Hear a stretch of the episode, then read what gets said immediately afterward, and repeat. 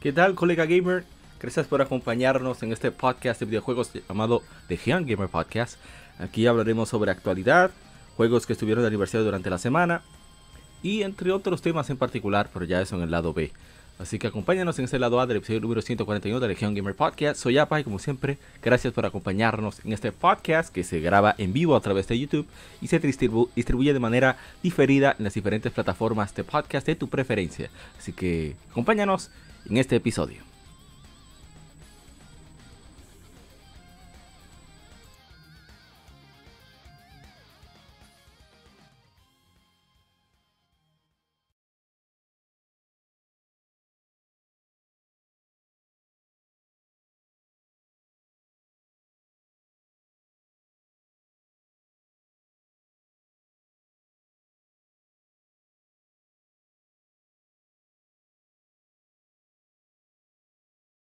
Somos Legión. Somos Gamer. Legión Gamer Podcast. El gaming nos une. Un podcast diferente para gamers únicos. Noticias interesantes. Historia del gaming y mucho más para mantenerte al tanto del actual como del pasado. Porque todos jugamos. El gaming nos une.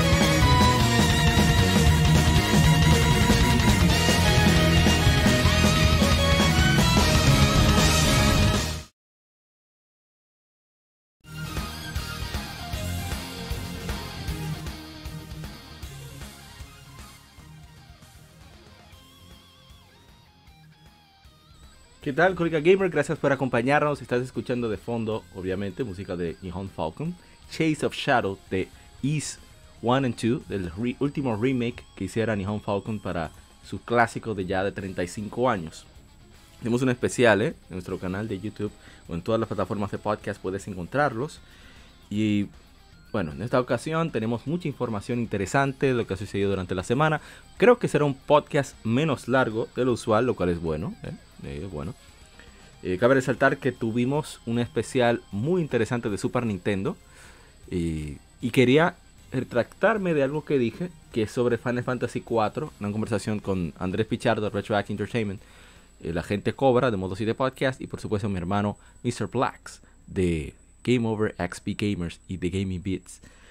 Él eh, fue que mencioné que Ito se motivó, bueno, su inspiración fueron las carreras de Ahora tenemos el intro de, de E7 de PSP. Que eran las carreras de caballos. Realmente fueron las carreras de Fórmula 1 por cómo se turnaban los, contrincantes, los pilotos. O sea, a medida que tenían los lugares. Esa fue la inspiración. Y bueno, vamos a arrancar inmediato con la primera sección, que es lo que hemos jugado durante estas dos semanas. Que no se preocupen, no va a ser mucho. Aunque sí tengo unas cuantas cosas que comentar de un juego en particular.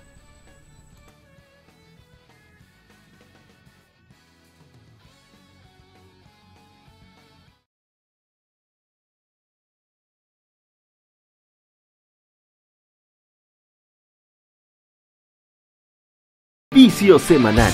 Comentamos los títulos y demos que jugamos recientemente.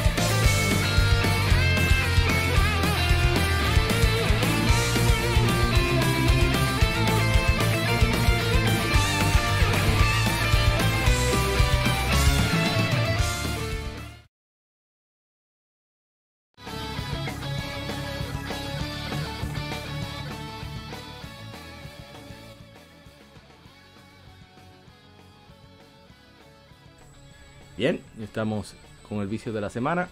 Vamos entonces a poner lo que hemos jugado durante estos últimos 14 días aproximadamente.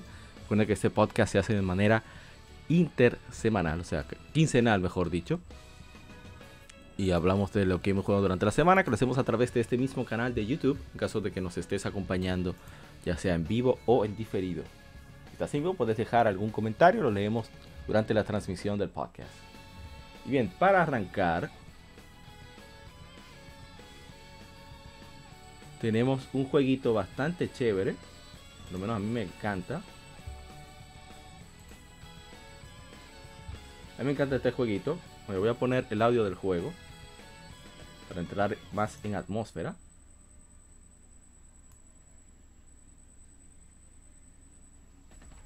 Bueno, ahí se escucha un poco.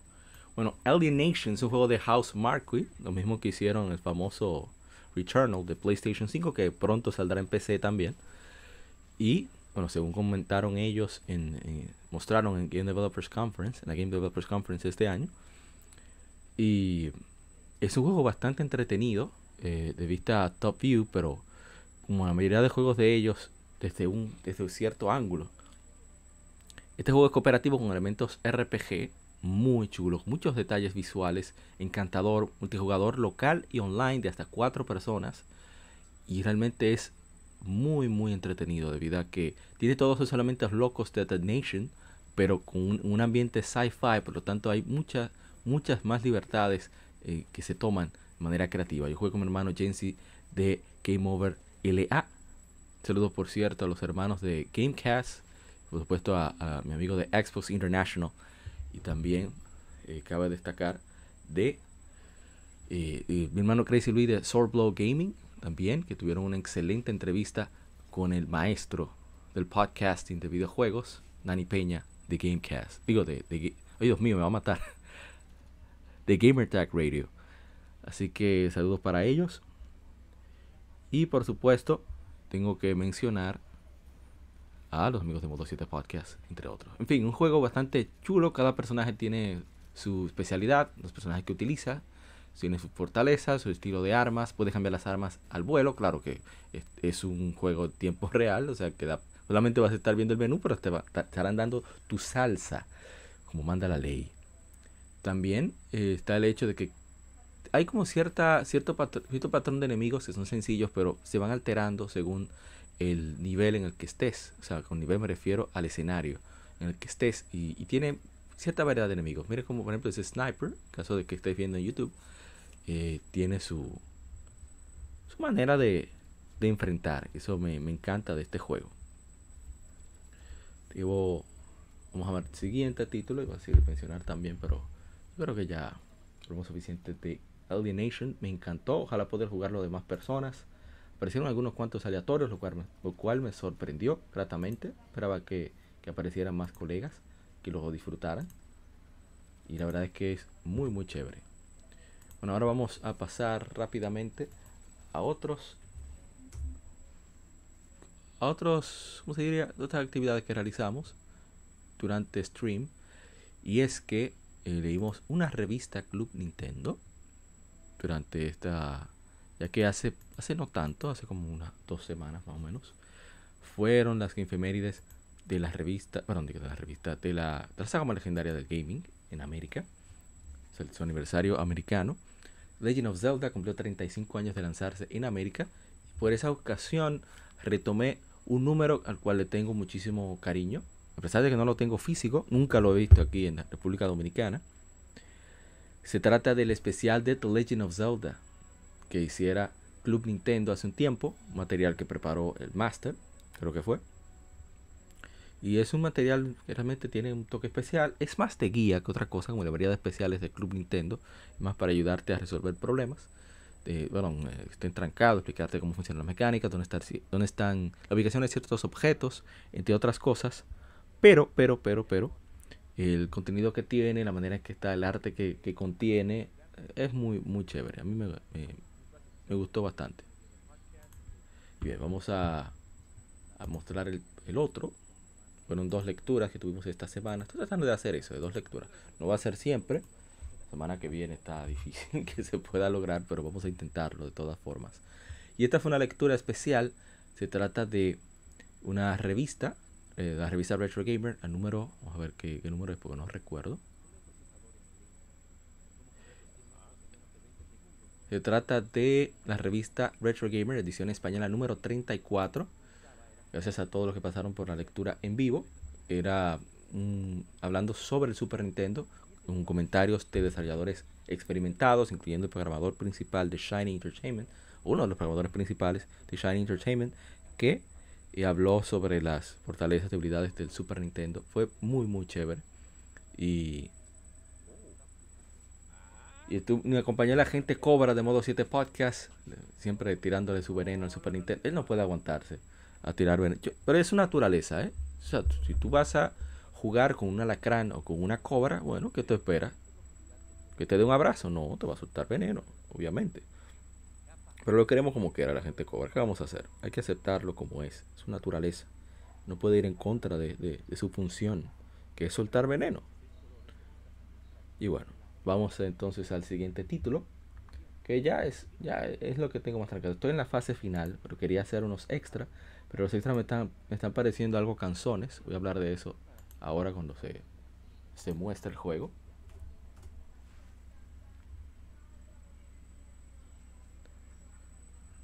Ahora cuando se muestre el juego lo, lo comento. A ver, como ven, no fue mucho tiempo, solamente viendo y comiendo. Bien, Yakuza 4, como saben, es un juego que te permite utilizar a, varios personajes, pero se llama Ryuga Gotoku Yon, Tensetsu no Mono. A menos, Tensetsu no o sea, el, sucesor de la leyenda, porque es buscando como ese espacio de ir entrenando a uno para soltar a Kiryu.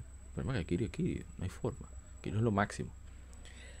El asunto está en que parte del extra está en entrenar eh, hostesses, o sea, las, las, jóvenes que, ¿saben? que atienden en los, en, los, bares y cosas que este señor, eh, Dios mío, me fue el nombre, Akiyama, tiene uno, hombre multimillonario.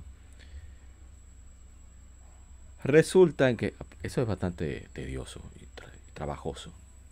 Pero parece que a ellos le gustó ese asunto de crear Pokémon un Pokéhex no es tan difícil. Y decidieron llevarlo al extremo también con las hostesas. Las hostesas no son tan, tan, tan incómodas, pero aquí sí, aquí está como bastante pesado el llevar a cabo la preparación, por no decir crianza, de hostesses. Igualmente tienen un minijuego, todavía me parece más tedioso aún. Se trata de, de que, Dios mío, eh, Taiga, Saejima Taiga, que es el tercer eh, personaje. Bastante difícil es su inicio, por cierto, porque él no tiene tanta movilidad, es muy pesado. Y para el nivel en que está, las habilidades que tiene, los personajes son muy fastidiosos. De hecho, tiene una programación desgraciada y pico porque tiene un personaje preparado para, para grapple, para agarrar, y el otro viene y te, da su salsa. Ahí es que siempre, menos durante el playthrough normal, siempre me suenan ahí. Lo digo porque me pasó también en PlayStation 3. El punto está en que hay que preparar a un luchador novato, que no tiene idea, que, es bastante, digamos, eh, sensible, que, hay que mentirle a veces para que se motive a, continuar con el, entrenamiento, con el fin de que pueda participar en torneos y generar ingresos al dojo que eh, Saejima está ayudando a, poner en pie. Pero es súper trabajoso eso, o sea, es cansón. Entonces estoy tratando también de, subir niveles, bueno, de llegar al punto máximo de fama a Kiryu. Por probar, Kiryu tiene un gameplay, o sea, comparado con los otros, que no es tan mal, pero es muchísimo mejor porque en base a él es que está construido todo lo que se refiere a movimiento en el juego. El asunto está que apareció un fenómeno, porque no puedo, no creo poder describirlo de otra manera. Es un fenómeno con un nivel tal que el tipo esquivando puede recorrer todo el ring en cuestiones de, no terminar dos segundos a ese nivel. Si no puedes agarrarlo, los no tiene, todos son eh, unblockables, como se dice, no se pueden bloquear sus, sus movimientos. Entonces es, es un dolor de, de cabeza, es, medio habladorcito. De hecho, voy a adelantar para aquellos que están escuchando el podcast desde YouTube, puedan tener una idea de lo que estamos hablando. A ver si sale. Pero es una locura total. Ahí está. Powdery Carrot. Es más divertido enfrentarlo. ¿eh? Casi lo derroté. Tiene dos barras completas de energía. Mientras que yo solo tengo una. Él sabe esquivar todo. Tengo que tratar de agarrarlo justo cuando está en su asunto. Ahí, cuando termina su combo, yo tengo que esperarlo. Yo no puedo hacerle como completo tampoco.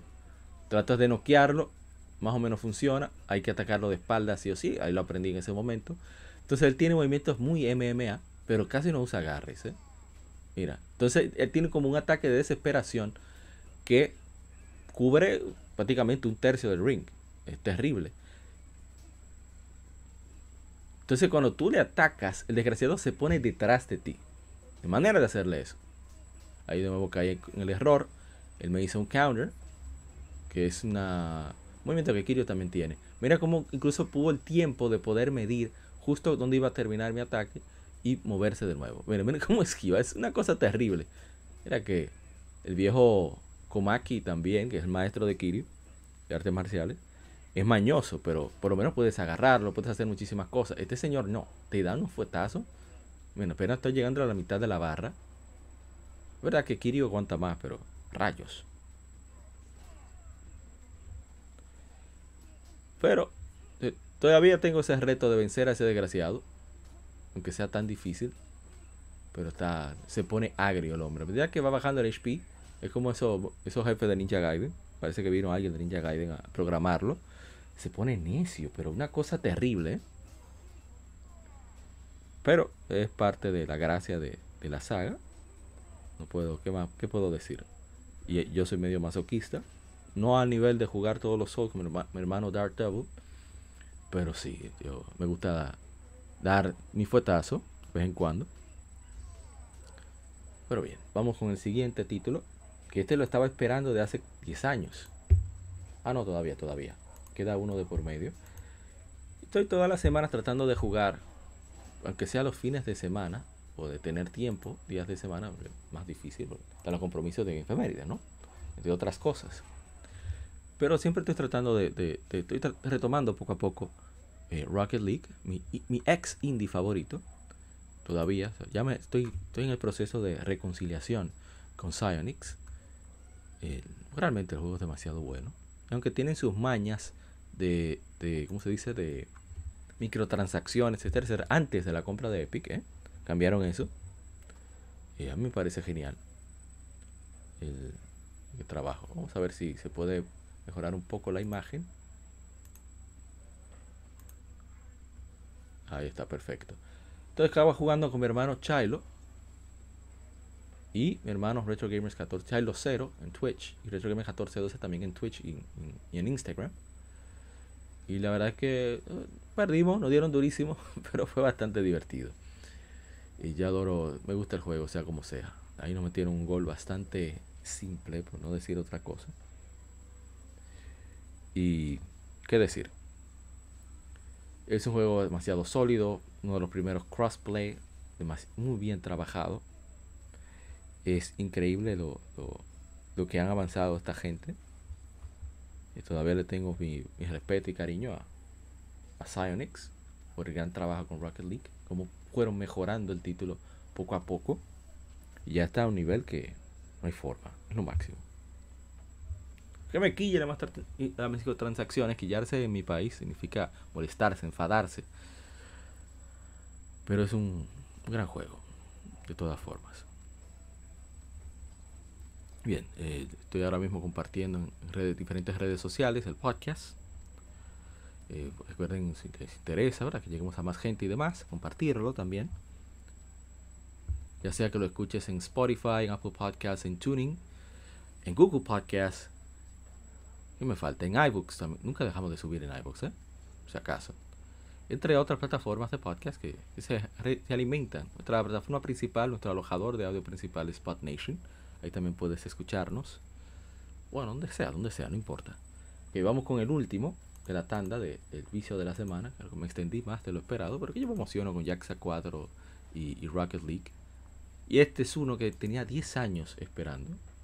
Y debo decir que ya me bajó un poquito el hype estaba súper, súper, súper emocionado eh, pensando en lo que iba a hacer y demás. Ese es un juego que yo esperé por mucho tiempo. Recuerdo que se anunció para PlayStation Vita, salió allá en Japón. Aquí incluso tuvo página oficial para su lanzamiento, posible lanzamiento en América, después de salir en Japón. Nunca nos llegó, nunca. Sale una versión para PlayStation 4 en 2018 y luego llega para finalmente lo anuncia Microsoft para Xbox y PC en Occidente. En, llegó en, creo que en 2020, 2021, no recuerdo. La cuestión es que Microsoft fue quien cubrió el precio de localización, la cobertura de servidores y demás. El juego está muy, muy bueno. O sea, el juego es simple. Y es lo que me gusta. no deja de, de, ser en esencia ese viejo juego de Dreamcast. Que se dio hace 21 años ya.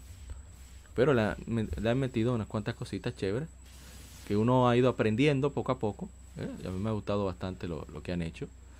Eh, yo lo he jugado con mi hermano Chilo, también lo jugué con mi hermano Kowalski de Shop, entre otras cosas. Eh, pero han agregado un botón para esquivar. la paleta puedes usar incluso en PlayStation 4 o en Xbox Series o Xbox One. Puedes usar un, un teclado y uso un teclado Bluetooth para usar los objetos curativos, entre otras cosas para no estar distraído moviendo. Puedes mover los cursores que están en la parte inferior de la pantalla, que son donde, donde está digamos las habilidades que has equipado a tu personaje. Eh, puedes moverlo con el, con el control pad a izquierda o derecha. Pero a mí no, no me agrada mucho la idea de tener que pararme a hacer eso. En PlayStation Vita, la versión Fantasy Star Nova, que tiene la misma base de gameplay, por lo menos de, de la Fantasy Star Online 2 original. Esta es New Genesis, otra versión. La versión, eh, se dice? Con más contenido, digamos. Eh, un extra, una expansión. Y ha cambiado los visuales y todo. Y tú tocas la pantalla. Ah, tengo que curarme. Tú tocas con tu, tu pulgar y ya. No tienes que estar fastidiando. Eso me gusta bastante, ese sistema. Y qué decir. Eh, tiene mucho contenido, mucho que hacer, se nota que tiene mucha, mucha afán de microtransacciones, pero te van dando cositas a medida que te vas agregando todos los días a jugar. Voy a ver si este fin de semana, después que ya el podcast esté publicado, obviamente, eh, puedo jugarlo. Y la verdad es que me ha gustado mucho el, el, la, los, el esquema de, de personalización de, de, la redundancia de personaje es genial. Lo único que te da muy poco espacio para que para motivarte. Te da muchísimas cosas, pero un, poco, un espacio limitado para que tengas el deseo de comprar espacio. Ahí es que está el truco de las microtransacciones, entre muchísimas otras opciones que están bajo la el bloqueo del pago. Tú, sueltas o, no o no disfrutas de esto. Que es válido porque se trata de un free to play, así que debe de ser. Una buena, buena cantidad de contenido. el juego visualmente se ve bastante bien puedo decir que soy experto en MMO. Voy a decir que creo que es de los pocos MMO, o el único que he podido, que me he atrevido a jugar. Y por lo menos estoy jugando de manera casual y, me ha gustado mucho. Hay muchas opciones, muchas cosas que, se pueden hacer en el juego. Tratar de adelantar hasta un combate para obtener toda esa parte de menús y demás. Estaba rondando con mi hermano Chilo diferentes lugares, eventos o lo que sea con, ¿sabes? Pasar un buen rato con mi hermano Chilo. Chilo Cero. ha sido muy divertido. Eh, me ha llevado a, bueno, tú puedes volar, bueno, no volar, eh, planear. Hay esas plata, unas plataformas moradas que te permiten pues ascender usando la, la, manera de planear. El mundo abierto es bastante extenso, debo decir. Está, está bien, decentemente trabajado. Y se encuentra gente merodeando el área, el servidor. El servidor tiene su límite de capacidad, ¿eh? pero está muy divertido. Me enteré que quería jugar con, unos amigos, yendo a Rixosan, que para tú cambiar de servidor tienes que soltar 10 tolorongos, 10 de los verdes, pero de eso se trata, ¿eh? Esa es la forma de tener el dinero en, estos juegos. Y, y, bueno, hay que respetar, esa es la manera en que ellos decidieron hacerlo. Entonces, ¿quién soy yo para decirle a una empresa como cómo hacer su money. Y me agradó bastante. Creo que voy a bajar un poco la intensidad. Yo metí como 10 horas en un fin de semana. Voy a jugarlo menos. Porque quiero avanzar en mi juego single player. Como Yakuza 4, que ya estoy en la recta final. Un momento, pero me faltó uno. Wow, me faltó uno. Y que no tengo el video acá. Lo voy a buscar por aquí. Para que lo pienso. Voy a buscarlo de un pronto. Voy a ponerlo, atento a mí. Espera que no va a estar en la descripción. Bueno, terminé. Eh, se llama el nombre. Sleeping Dogs. Por lo menos la historia principal. Está muy interesante. Predecible, debo decir. Aunque no, no está mal. Era lo que esperaba. Y está muy chulo verdad, Sleeping Dogs. Voy a ver si comienza el DLC. No creo que haga más actividades secundarias, la mayoría son de, de carreras, entre otras cosas. Y la verdad es que no estoy muy para bregar con eso. Aunque es muy divertido, debo decir. Y la manera en que está hecho, que puedas repetir las misiones para buscar eh, conseguir mejor puntuación, está muy muy chulo, muy Grand Theft que no, no lo critico, todo lo contrario. Y la verdad es que han hecho un excelente trabajo. Aunque cada vez veo más la diferencia. Saludos a Bennett F F2P. Gracias por acompañarnos, hermano Francisco de Jesús. Muchísimas gracias por darse la vuelta por aquí.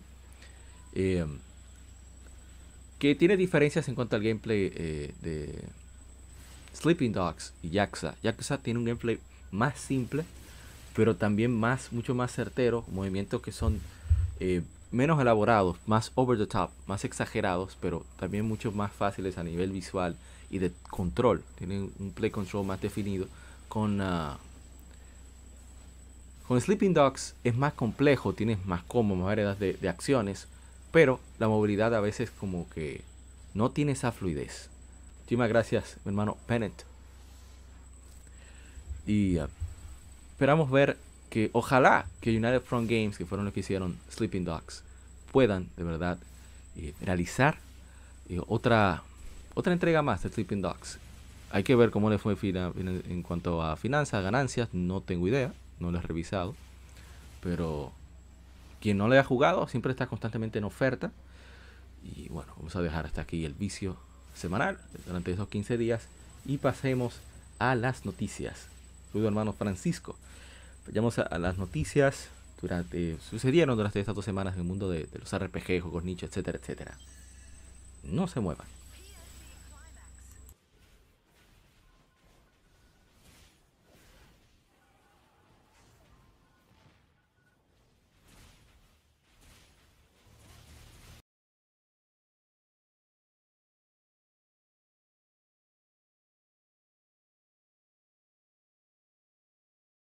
Game Informe. Las noticias de la semana debatidas y comentadas.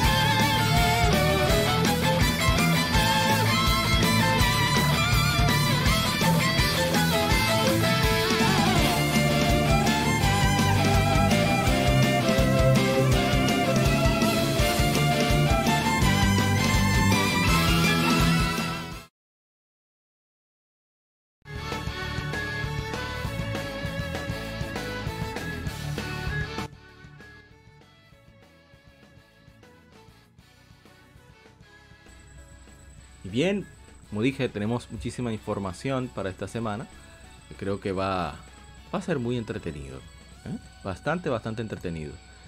Así que vamos a arrancar con lo primero que tenemos. Mi hermano Bennett, que su parte favorita son las noticias. Muchísimas gracias. Bien, arrancamos. La primera información que tenemos es que Square Enix ha lanzado nueva información y, e imágenes para su remaster del RPG de estrategia Tactics Augur Reborn, que introduce tarjetas de tarot y creación de personajes, elementos y protección divina con los ocho dioses elementales, teniendo diferentes ramas de narrativa y varios finales, unidades y clases, así como el sistema de batalla. Voy a solamente leer una parte de lo que es la, información oficial de prensa que lanzó Square Enix. Nuestra fuente de información casi siempre es Gematsu, gematsu.com, porque es una página que tiene es bastante, ¿cómo decirlo? Imparcial. Solamente dan la información y punto. Tactics Augur Reborn pues, eh, hace eh, rehace el sistema de batalla del juego. Este documento cubrirá algunas nuevas áreas relacionadas a este tema, como los elementos y los dioses los gobiernan, así como introduce algunos básicos del gameplay para proveer una base para mejor entendimiento de nuevos elementos que se introducirán mucho introducir, en la próxima ronda de información. Muchos de, las, de los elementos básicos de gameplay han sido incluidos en otros RPGs tácticos pues del Tactics Augur original. Sin embargo, la profundidad y alta calidad de ejecución de su implementación en Tactics Augur excede por mucho a esos demás otros juegos.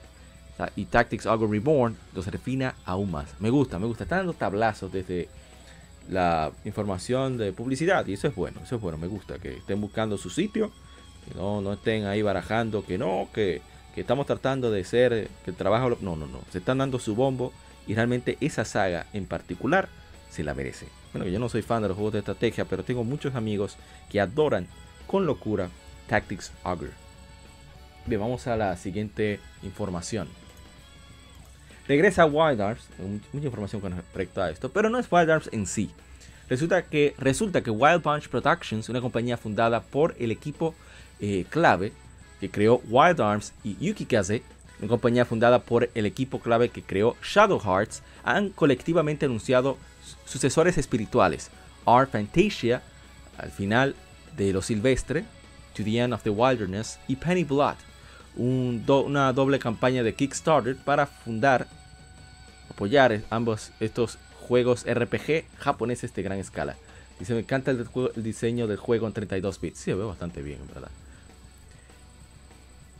El, Tactics Augur. Será lanzado el 29 de agosto. Art Fantasia, To the End of the Wilderness y Penny Blood compartirán una meta conjunta de 750 mil dólares que asegurará un lanzamiento en PC para cada juego con una eh, meta cercana para asegurar ports para PlayStation 5, Xbox Series y el próximo hardware de Nintendo para el momento. ¿eh?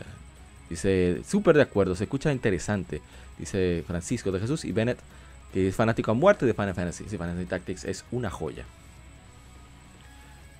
Y aquellos que hagan, que apoyen el Early Bird Combo, eh, tendrán ambos juegos con un gran descuento. O sea que como quiera le van a cobrar. ¿eh? La campaña de Kickstarter también integrará un medidor de combo que afecta las demás metas en ambos juegos. un apoyo para un juego no solo añadirá eh, al medidor de, la meta de ese juego, pero también contribuirá al el medidor de combo compartido que llenará con apoyo de, para ambos juegos. Así que a ver si hay más información de Penny Blood. Estoy buscando a ver si define mejor. Bueno, Penny Blood me parece que es más de. de ¿Cómo se dice? Representa un mundo eh, de horror gótico con una imagen de, de pesadilla raramente visto en RPGs japoneses. En Penny Blood, los jugadores seguirán la historia de Matthew, un investigador que se embarca en una misión, digamos, internacional a través de los icónicos 20 con buscando aliados, confrontando el trauma en un mundo que está eh, que ha sido alterado por el horror cósmico, eh, malicia y, y, desorden, desastre. Estarán viajando por el globo, en Estados Unidos, Europa y Asia, explorarán naciones, eh, recuperando buscando en el despertar de uno de los conflictos más sangrientos de la historia, eh, sin nociones de, todo el caos que está en la superficie, más allá de la superficie. Eh, Matthew Farrell, un detective privado único, eh, en Nueva York, perdón, en Long Wolf, solo un detective solitario privado en un buró de investigación, a pesar de odiar los poderes que heredó de su padre, los utiliza con habilidades de transformación de fusión para cazar monstruos en nombre del buró. Bueno, voy a leer más de la historia, me veo bastante interesante. Vamos a ver de qué trata eh, Fantasia. Se ve muy, muy chévere. Eh, cuenta una historia dramática que se lleva a cabo en un mundo que va hacia la destrucción. Los jugadores toman el rol de un grupo de, de buscadores de caminos, se llaman, Pathfinders, y con eh, sus armas en mano se embarcan en un viaje peligroso a través de un oeste salvaje estilo punk. Dice eh, Bennett, oh my god, que Penny Blood me va a encantar como fanático de juegos de suspense y horror, es decir que se ve bien, sí. Y de hecho Shadow Hearts va más o menos por esa línea, es como un sucesor espiritual de Shadow Hearts. Eh, salió para PlayStation 2, si la memoria no me falla. En las esquinas de este mundo está la tierra de Londinium, donde un joven llamado Ingram pierde a su abuelo. Eh, el último que le ataba, el último lazo que le ataba a su pueblo. Ninguna, ninguna otra razón para quedarse en espera de reconectar con su amigo de la infancia. Ingram se embarca en una aventura como Pathfinder, una rama de aventureros que utiliza los poderosos ARM, Ether Reaction Maximizer, las armas ARM, para deshacerse de anomalías que atacan la Tierra. El viaje le llevará a cruzar destinos con muchos nuevos amigos y enemigos y involucrarse en una batalla monumental que llevará al pasado, que involucrará el, pasado y futuro de Londinium. A ver si dice algo más. Bueno, vamos a dejarlo hasta ahí. Se ve bastante bien Art Fantasia. Yo soy muy fan de Wild Arms. De los pocos juegos con temática de, viejo oeste que funciona bastante bien. Y Punny Blood, debo decir que ahora me llama todavía más la atención. Tiene un diseño bastante, por lo menos diseño de personaje. Se ve una mezcla entre Japón y Occidente. Que más o menos me recuerda al del primer Xenoblade. Que me encantaba eso. Y vamos a ver qué tal le va. Yo creo que con ese elenco de desarrolladores, no se dice elenco, pero no son artistas, miren que bien el diseño de Matthew Farrell. Ese elenco de desarrolladores no puede, difícil que quede mal. Y ojalá que la gente apoye ambos proyectos como merecen, tal y como dijo Bennett. Bien, sigamos. Más de Art Fantasia. Interesante que se escucha, dice Francisco. Muchas gracias. Eh, Wild Arms, creador de Wild Arms, Akifu Kaneko y creador de Shadow Hearts, Matsuzo Machida, hablan, están de regreso con RPGs a, gran escala, Art Fantasia, To the End of the Wilderness y Penny Blood. Están pidiendo a la comunidad apoyo a través de un doble Kickstarter, una campaña doble que termina, que se lanzó el 29 de agosto. Eh, Gematsu tuvo la oportunidad de hablar eh, de Machida acerca de su nuevo proyecto y contarán más cuando el proyecto pase más allá de, la, de la fase de prototipo. Vamos a ver qué dijo Gematsu. a ver qué leerlo. Y que ese nombre de joya, sí, el nombre dice una joya. Que hace de Arm Fantasia to the End of the Wilderness, sucesor espiritual de Wild Arms. ¿Qué elementos más importantes eh, hereda? Dice aquí fue un mecánico, diseñador de juego en jefe. Uno de los de la historia o personajes de Wild Arms eh, serán heredados. Sin embargo, la ambientación del viejo oeste al, al, borde de la destrucción y la historia es una mezcla de fantasía y viejo oeste, lo cual los hace muy similares. Diría que mis Gustos personales y estilo como diseñador de juego también se heredarán a través de la historia. El protagonista Ingram es un Pathfinder y es un aventurero similar a los Drifters en Wild Arms. ¿Qué separa Pathfinders de Drifters? Esto es simplemente una diferencia de cómo el traductor decidió expresar la palabra. En japonés usamos el término Wataridori, literalmente ave migratoria. Este término fue usado en todos los juegos de Wild Arms igualmente busca evocar una imagen de un aventurero que no vive en un, mismo lugar y que vive libre como el viento. Hace 60 años había un personaje principal en una película japonesa llamada Wataridori. Era un vagabundo que resolvía los problemas de los pueblos que visitaba y después iría de vuelta en su viaje. Como en la película de, viejo oeste Shane. Eso era lo que tenía en mente cuando elegí ese nombre. La traducción de Pathfinder esta vez tiene un, un sentimiento muy poderoso y romántico atado a este. Y me gusta bastante. Ah, eso lo dijo. Ah, ok, ok, ok. Eso lo dijo el mismo, mismo Cánico. Sigue Can eh, le preguntan ahora que puede contarnos más acerca de Ingram y sus compañeros Euclid y Alicia. quiénes son ellos y cómo se, se entrecruzan. Euclid eh, es el amigo de la infancia de Ingram. Se, se encuentran de nuevo como medio para cumplir la promesa que hicieron cuando estaban jóvenes, pero Ingram ha olvidado mayor parte de sus recuerdos de aquella época. La historia inicia cuando los dos se, se, encuentran. La reunión con Alicia es más impactante, ya que no voy a ir en muchos detalles, pero lo que puedo decir es que hay una escena de persecución de vehículos dramática, dice Kaneko. Alicia usa una lanza y escudo como arma y es una guerrera muy poderosa, pero tiene una personalidad muy brillante y sociable también. Esa es Ingram. Bueno, de ARMS y pasa de Wild Arms al otro, el mismo el verdadero aquí, que puedes hablar sobre Ether Reaction Maximizer y su significado en el mundo de Art Fantasia. Mis disculpas, pero desde que debo ir en partes muy importantes de la historia, no puedo revelar mucho en el momento. Lo que puedo decir es que hay una organización tratando de controlar el mundo y ARMS son las armas que han creado por muchos años. ARMS toma poder mágico dentro del usuario Ether y lo convierte en poder. Esto los hace capaces de lanzar mucho más poder que cualquier arma normal. Por eso que en la historia muchos aventureros que andan en todo el, por el mundo usan ARMS. Entonces vemos que gadgets, Fantasia.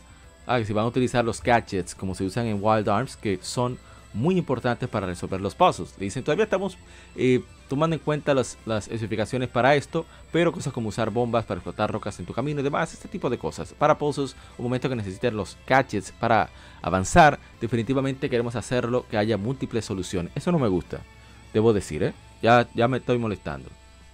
Ese estilo de múltiples soluciones fue muy popular con Breath of the Wild, pero a mí me gusta mucho el aspecto de romperme el caco, como decimos aquí en mi país, el casco, la cabeza, el cacumen, como dicen en Colombia, también en mi país, de simplemente Bueno, usted tiene que encontrar cómo es la solución. Única solución. Búsquesela. Ahora como que eso también consume muchos, muchas horas hombre en el momento de tener que encontrar varias resoluciones a la vez que funcionen para un mismo problema. Que sí, realmente se hace en la vida real, pero en un juego me gustaría que se expandan más los tipos de puzzles que se van a poner. Pero voy a continuar con la lectura, solamente di mi opinión. Sin embargo, para lograr esto necesitaremos más fondos de desarrollo, tal y como decía. Continuar la, lectura. En el momento antes de la campaña de Kickstarter, no podíamos estar seguros de si eso sería posible. Pero eso es algo que de seguro nos, encantaría incluir en el juego. Bueno, eh, se escribe como una fantasía a larga escala, RPG, dice Kaneko, eh, que si va a haber eh, varios vehículos para viajar, que qué tan grande será el mundo. Dice Kaneko que va a ser gigante, que quiere que sea tan grande que no haya, no haya una palabra para poder expresarlo. En cuanto a vehículos, planeamos tener vehículos para el mar, tierra y aire. Adquirir dichos vehículos será más fácil explorar cada parte del mundo. Eso me gusta. Eso sí puedo decir que me gusta. A ver, para vehículos estamos planeando utilizar, ah bueno, en este mundo tradicional, Wild Arms Final 97, o tendrá renderizado a misma escala como los calabozos, pueblos, etcétera. Estamos tomando en cuenta las especificaciones para eso. Honestamente pueden cambiar las cosas dependiendo de qué tanto obtengamos en cuanto a fondos para desarrollo. En mi opinión personal, espero que notamos, tengamos que limitarlo al tamaño de pueblos y calabozos. Gracias a actividades habrá para los jugadores en el mapa, movimiento, exploración, dice Cánico serán las cosas principales en el mapa. Que será posible incluir algunos elementos de resolución de puzzles de mis trabajos previos también. Esperamos que esperen lo que, nos, lo que tenemos reservado para ustedes. A ver, ¿qué más? Debe ser más claro. Habrá actividades adicionales como misiones secundarias, tratando de hacer el mapa tan grande como sea posible. Queremos incluir elementos de exploración, así como misiones secundarias para que el jugador complete. También habrá un nuevo elemento que no estaba en mis juegos anteriores, donde podías usar acciones de personajes en el mapa del mundo y gadgets a la vez. Estamos trabajando para hacerlo con que haya muchas cosas para el jugador tenga que enfrentar o superar, perdón, en el mapa del mundo mientras juegas. Esperamos que lo disfruten. Ver, habla de la Order Chains con los ataques. Ajá. Que son Chain Order y Force Breaks. Bueno, ya está entrando en más detalles del combate. Voy a dejarlo hasta ahí. Y vamos a ver. Ah, ¿qué, qué estaba haciendo mientras no podía trabajar en Wild Arms? Esto sí está interesante. Todo lo que hemos revelado ha sido preparado específicamente para el Kickstarter. El desarrollo actual del juego sucederá una vez que ya termine. Por eso no hay mucho que pueda darte no hay muchas muchas respuestas precisas que pueda compartir. Dicho esto, el enorme mapa gigantesco es uno de los elementos que queremos incluir en el juego. Cuando desarrollé Wild Arms 4, varias circunstancias nos causó a dejar el mapa del mundo por completo. La frustración que sentí de esa época quedó en mi corazón hasta este día. Por eso quiero incluir la mejor calidad de mapa, el mundo del mapa, que pueda en este nuevo título. Entonces, bueno, ajá, ¿qué otros miembros clave de Wild Arms regresan, diseñador de personajes, compositor, compositores y directores, son todo gente que han trabajado conmigo en Wild Arms, así que nos da mucha seguridad tenerlos de vuelta. No solo eso, pero nuestros nuevos miembros de, staff son geniales y tienen maravillosas carreras en la industria. Estoy orgulloso de tener lo mejor de ambos mundos, diseñadores con eh, tanto de, juegos tradicionales como nuevas, de nuevos juegos en un solo equipo. Nuestra pregunta final, por favor, esta oportunidad para compartir un mensaje con los fans. Hola, mi nombre es Kaneko y estoy, soy diseñador en general y escritor de escenario de Art Fantasia. Desde el final de la serie Wild Arms hace 15 años he creado otros juegos de acción y creado también anime. Oh, pero eso, eso me sorprende. Continúa la lectura. No tenía idea de que tantos fans fuera de Japón, fuera de Japón serían, eh, apoyarían tanto mi regreso a la creación de RPGs. Les agradezco a todos, es un honor. Estamos trabajando duros para desarrollar un nuevo juego de la manera que cumpla con todas sus expectativas. Por favor, consideren apoyar la campaña. dice Bennett, ojalá lo consigan, me encantan los mundos abiertos. Yo no soy tan tan fan, pero cuando no es abrumador, cuando se, rellena poco a poco, como en Jaxa o en... Ah, no es muy grande tampoco. O en Nier Automata, la verdad que, es fantástico. Y, bueno, no puedo hablar mucho porque yo le di durísimo a Horizon, que era mundo abierto. Lo que hace a Penny Blood un, que hace a Penny Blood un sucesor espiritual de Shadow Hearts. ¿Qué, otros, qué elementos mayores hereda? Dice Matsuzo Machida, diseñador eh, jefe del juego. El hecho de que es un juego que sucede en, momentos, en tiempos modernos, que explora profundamente las sombras de la historia y sus aspectos de horror como magia negra y criaturas muy ah, de miedo, son dos de los mayores elementos que Penny Blood ha heredado de sus predecesores. el aspecto detectivesco de investigación y eh, resolver incidentes de asesinato extraños. El problema con bizarro es que en español lo que significa concretamente es algo fantástico. Mientras que en inglés, eh, que lo hemos tomado, esa vía, la voz inglesa, es algo muy extraño, muy particular, muy... Muy... Por el otro lado, sería un nuevo elemento mayor. El juego también tendrá una historia muy triste y trágica, que, será eh, lo que abarcará todo, pero eso es un elemento que representa mis propios pensamientos de la vida y el mundo, en lugar de algo que he traído de mi trabajo anterior. Eh, le ha ido mal, parece, a Matsuzo Machida. Protagonista Matthew es un investigador maldecido con una transformación de habilidades heredadas de su padre, que debe usar para eliminar criaturas y descubrir la verdad detrás de un incidente extraño.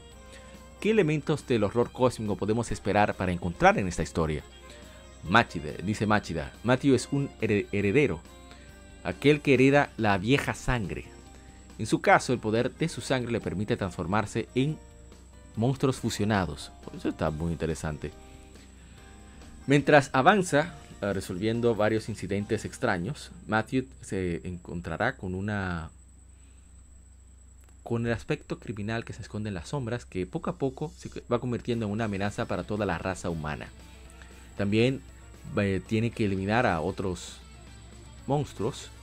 Eh, también algunos mitos de Tukluk, como se pronuncia, de, de... Los míos, olvidó el nombre, estoy que estaba leyendo sobre él hace poco. De H.P. Lovecraft. Que con los cuales algunos serán ya más eh, familiarizados, estarán más familiarizados. Matthew tiene una relación complicada con sus habilidades, odiándolas, pero usando su eh, talento, a pesar de, para que, el talento que él odia, el don que odia para que odia para vencer el mal.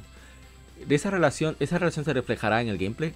Dice Machida, he diseñado los sistemas de juego de mis juegos anteriores de una manera que reflejarán la psiquis del personaje principal y es ya convertido una gran característica en el camino de que me, dirijo en el diseño de juegos.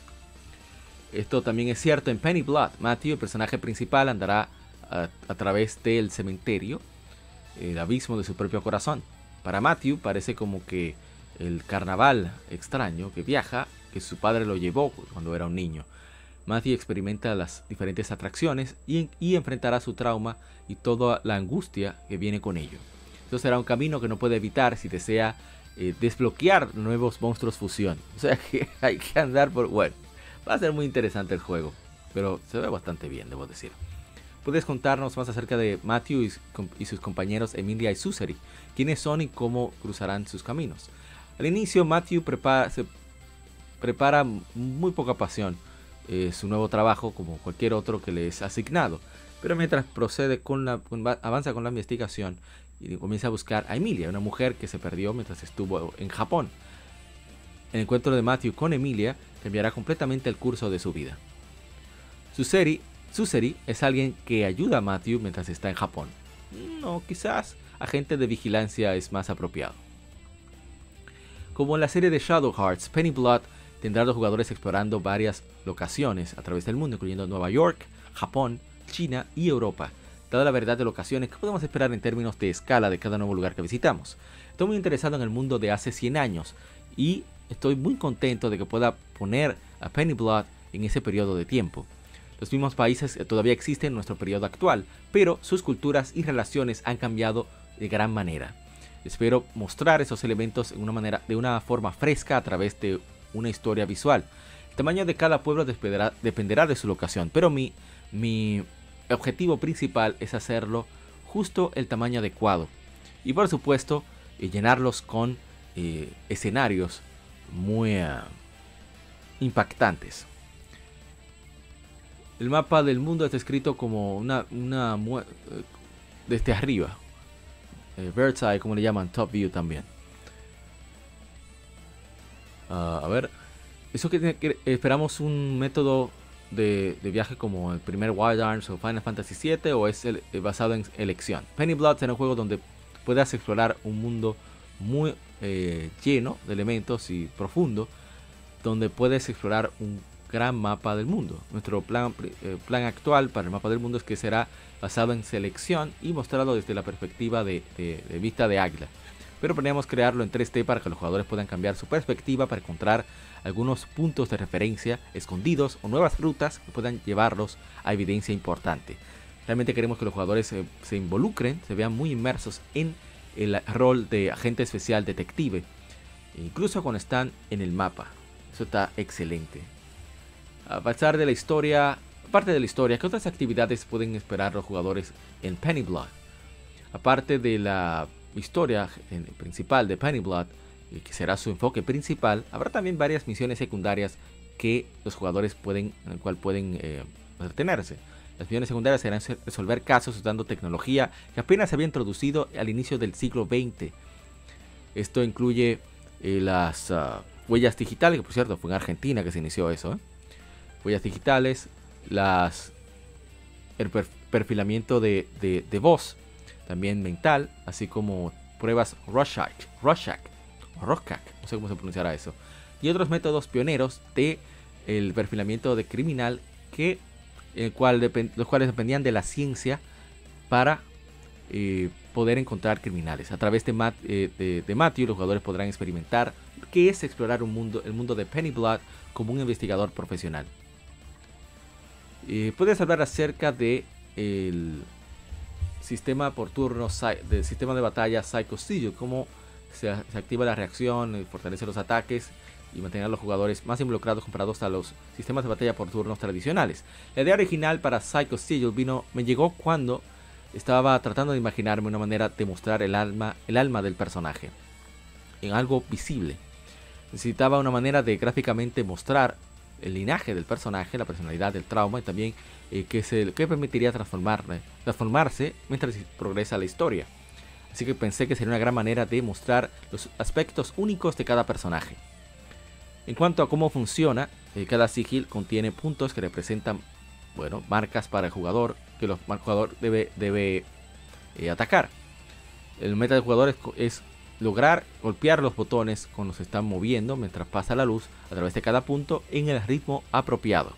El Psycho Sigil servirá como una herramienta importante para tener éxito tanto en batallas como en eventos. Eh, está muy interesante. A ver, eh, el sistema de fusión de Shadow Hearts regresa en Penny Blood, invitando a, a Matthew utilizar monstruos en batalla. ¿Cómo está eso mejorado o cambiado en esta vez? Concepto que usé en mi serie principal eran demonios que estaban influenciados por Devil, Devilman, uno de mis favoritos de anime. Bueno, uno de mis favoritos, pero esta vez estoy más enfocado en mitos y leyendas. Matthew quería enfocarme en toda la, la naturaleza santa de héroes que aparecen en cuentos de hadas, así que decidí ir con caballeros pero no son caballeros normales, son caballeros espectrales. Realmente puse mucho cuidado en cada uno de sus diseños, quería que cada caballero fuera único, con igualmente ayuda de estilos y creepiness, con el fin de tener, de convertirlos en criaturas especiales que solo puedas ver en Penny Blood. Eh, regresan al punto de sanidad, voy a dejarlos hasta ahí, se va cada vez más el predecesor, pero ¿qué estás haciendo esta vez? ¿Qué estuviste haciendo? Eh, si algo nuevo no pudiste, que no pudiste hacer antes o es nuevo en eh, Shadow, Hearts. Eh, la ambientación esta vez es un producto para adultos, más de 18 desde el inicio, pero eh, restaurar lo grotesco de la atmósfera que actualmente se, fue de mi serie anterior y, ver qué tan lejos puedo llevar las cosas. Por supuesto, no pretendo hacer esto solamente un montón de sangre. Sin embargo, sin importar qué tan grotesca sea una escena, quiero emocionar a los jugadores y darles un sentimiento muy, como se dice, excitante. Mientras tú, usted, creador de Hot Shadow Hearts, Matsuso Machida, eh, estaba eh, liderando Penny Blood, ¿qué estaban los otros miembros de la serie en cuanto retornaba a este sucesor espiritual? Actualmente Kato-san, el diseñador de personajes, director de arte, Hirota-san, el compositor principal, ya han estado muy involucrados en la producción de juegos. Esto es una alta posibilidad de que varias otras personas que han trabajado en la serie anterior sean parte de este proyecto también. Sin embargo, puedes eh, estar seguro de que cada miembro del staff de mi actual equipo es impresionante de su propia manera. Así que Penny Blood será una creación completamente nueva que puede eh, avalarse por sí misma. Excelente. Para nuestra pregunta final, usa esta oportunidad para compartir un mensaje con los fans. Es un gusto conocerlos. Eh, soy Machida, director general y escritor de guion, guionista para Penny Blood. Estoy muy profundamente agradecido por todo el apoyo apasionado de los fanáticos en todo el mundo nos han dado mientras nos embarcamos en este nuevo reto nuestro, nuevo tipo de RPG lleno de amor, lágrimas y risas. Está a punto de resurgir aquí mismo y ahora, llevando un nuevo vestido de horror oscuro nuevamente pulido. Por favor, darnos su apoyo. Me parece muy bien. La verdad que estoy muy contento de, ver hasta dónde podrán llegar. Excelente, de verdad que, que estos dos creadores puedan realmente retomar muchas de las ideas que se tuvieron que quedar atrás por cuestiones ya sea comerciales o de presupuesto. Y ojalá que la, gente apoye este proyecto de Wild Bunch Productions. Ellos tienen un trailer para amenizar eh, la campaña de Art Fantasia. Y bueno, vamos a la siguiente información.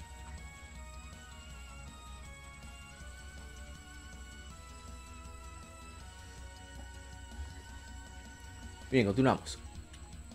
Sony Drive Entertainment ha entrado en un acuerdo con el desarrollador de Berlín, Savage Game Studios, bajo su recién creada eh, división móvil de PlayStation, que operará de manera independiente de sus estudios de desarrollo para consolas, que se enfocarán en abro comillas, experiencias para llevar innovadoras, cierro comillas, basadas en el nuevo y existente, eh, nuevas y existentes franquicias de PlayStation, anunció la compañía. Este estudio fue fundado en 2020 por un equipo de muchos años de experiencia en desarrollo de algunos de los títulos eh, móviles más populares, disfrutados por jugadores en todo el mundo. Ya está trabajando en un juego de acción AAA online. Así que parece muy bien.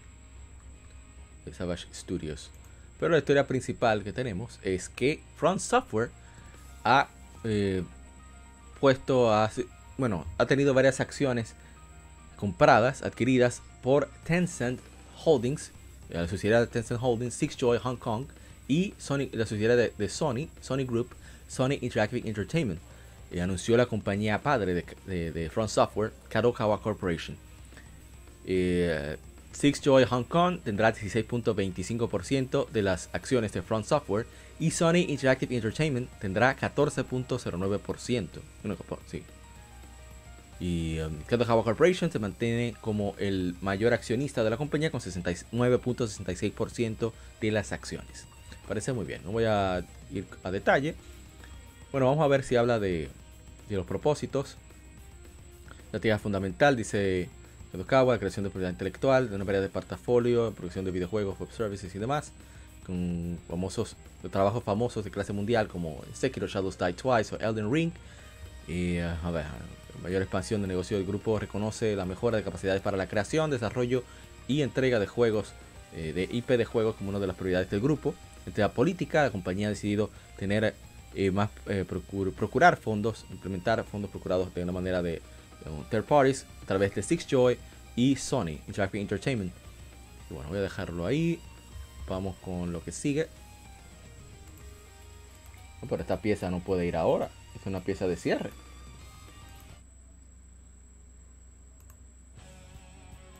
A ver, a ver, uno chulo. Rayos. Sería el más chulo de todo. un Spectrum. Bien, vamos con la siguiente información.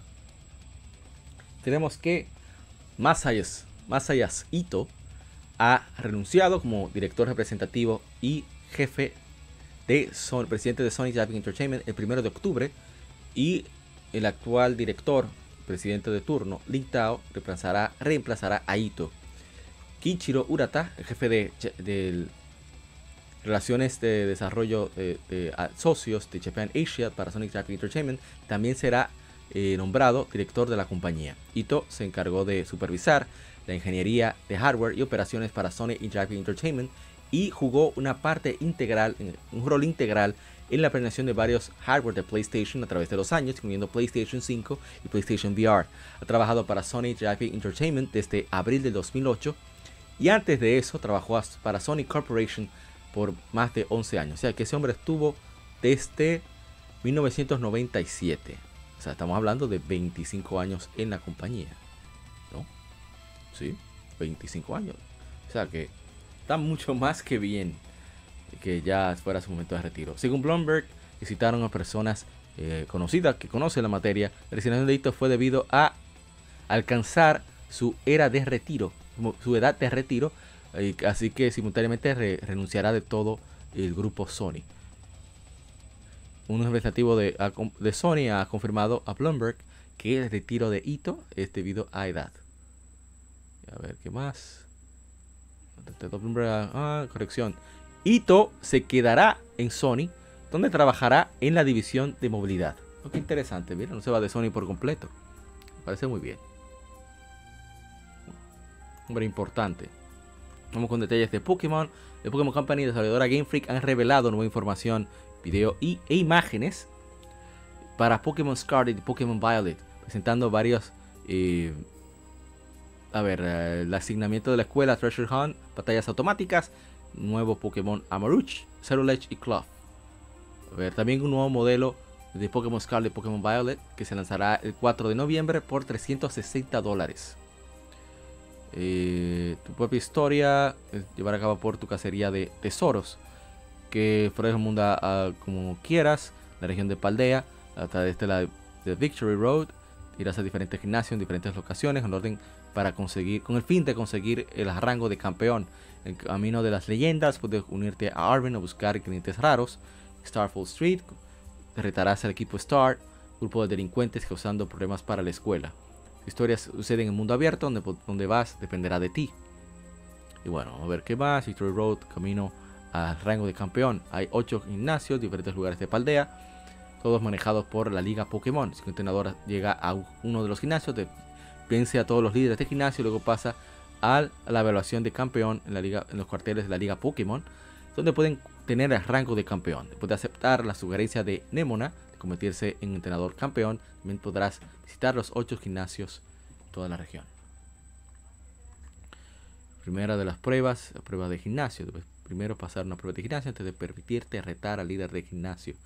Son únicas para cada gimnasio estas pruebas. A través de estas podrás aprender más acerca de las costumbres y elementos únicos de cada ciudad y pueblo, así como qué clase de personas son los líderes de gimnasio.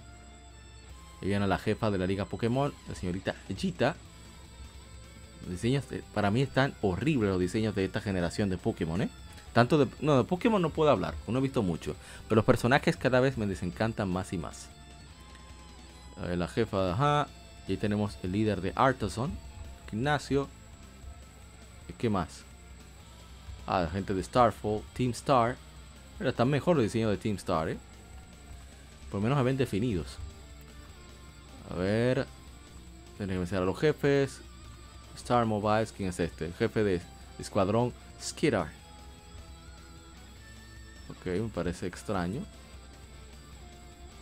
Mela. No, se ve tan, tan, tan bueno. Se ve extraño, como quiera. A ver. Porque, dile a los Pokémon que vayan a aventura. Pueden irse contigo ah, por fuera. Puedes usar Let's Go para enviar, a ese Pokémon en la dirección que indiques. Puede obtener objetos y tenía, tiene batallas automáticas. Que son batallas automáticas. Eh,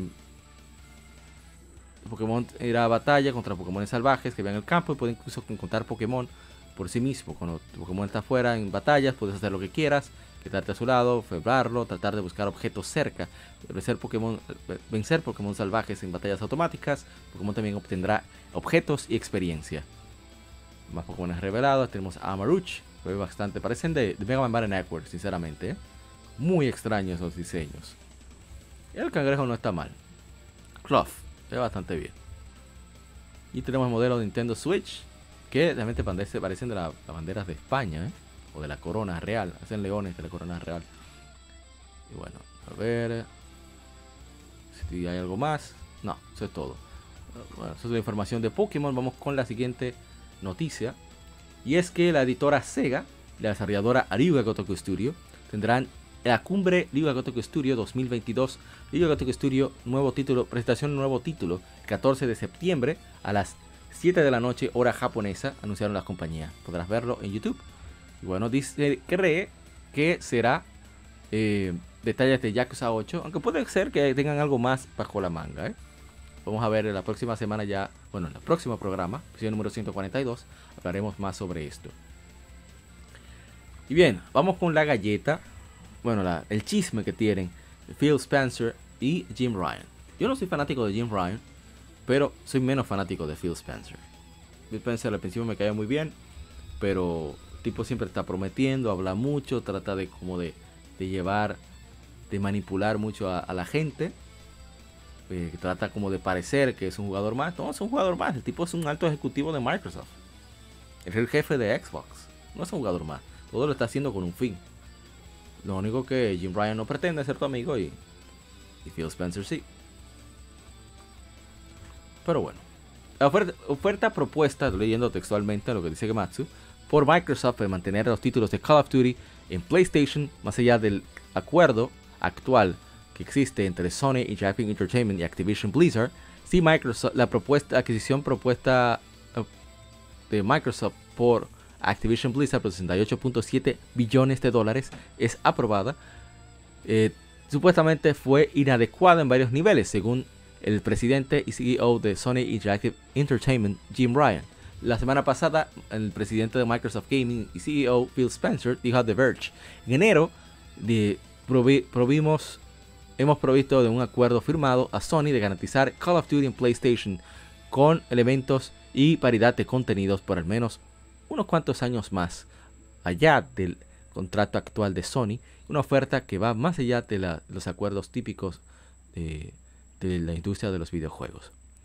El contrato actual, referenciado por, referido, perdón, dije muy mal, perdón, mala mía, referido por Spencer, se cree que cubre los tres siguientes Call of Duty, lanzamientos de Call of Duty, incluyendo Call of Duty Modern Warfare 2. Sin embargo, una declaración a GameIndustry.biz, excelente página por cierto, Ryan dijo, no tenía la intención de comentar en lo que entendía debería ser una discusión de negocios privada, pero siento que la necesidad de poner las cosas claras, porque Phil Spencer trajo esto al foro público. Microsoft solo ofreció Call of Duty que se mantuviera en PlayStation por tres años después del actual acuerdo entre Activision y el, actual acuerdo entre Activision y Sony culmine. Después de casi 20 años de Call of Duty en PlayStation, su propuesta fue inadecuada en muchos niveles y no logró tomar en cuenta el impacto en nuestros gamers. Queremos garantizar a los gamers de PlayStation que continúen teniendo la mayor calidad de experiencia de Call of Duty y la propuesta de Microsoft no cumple con este principio.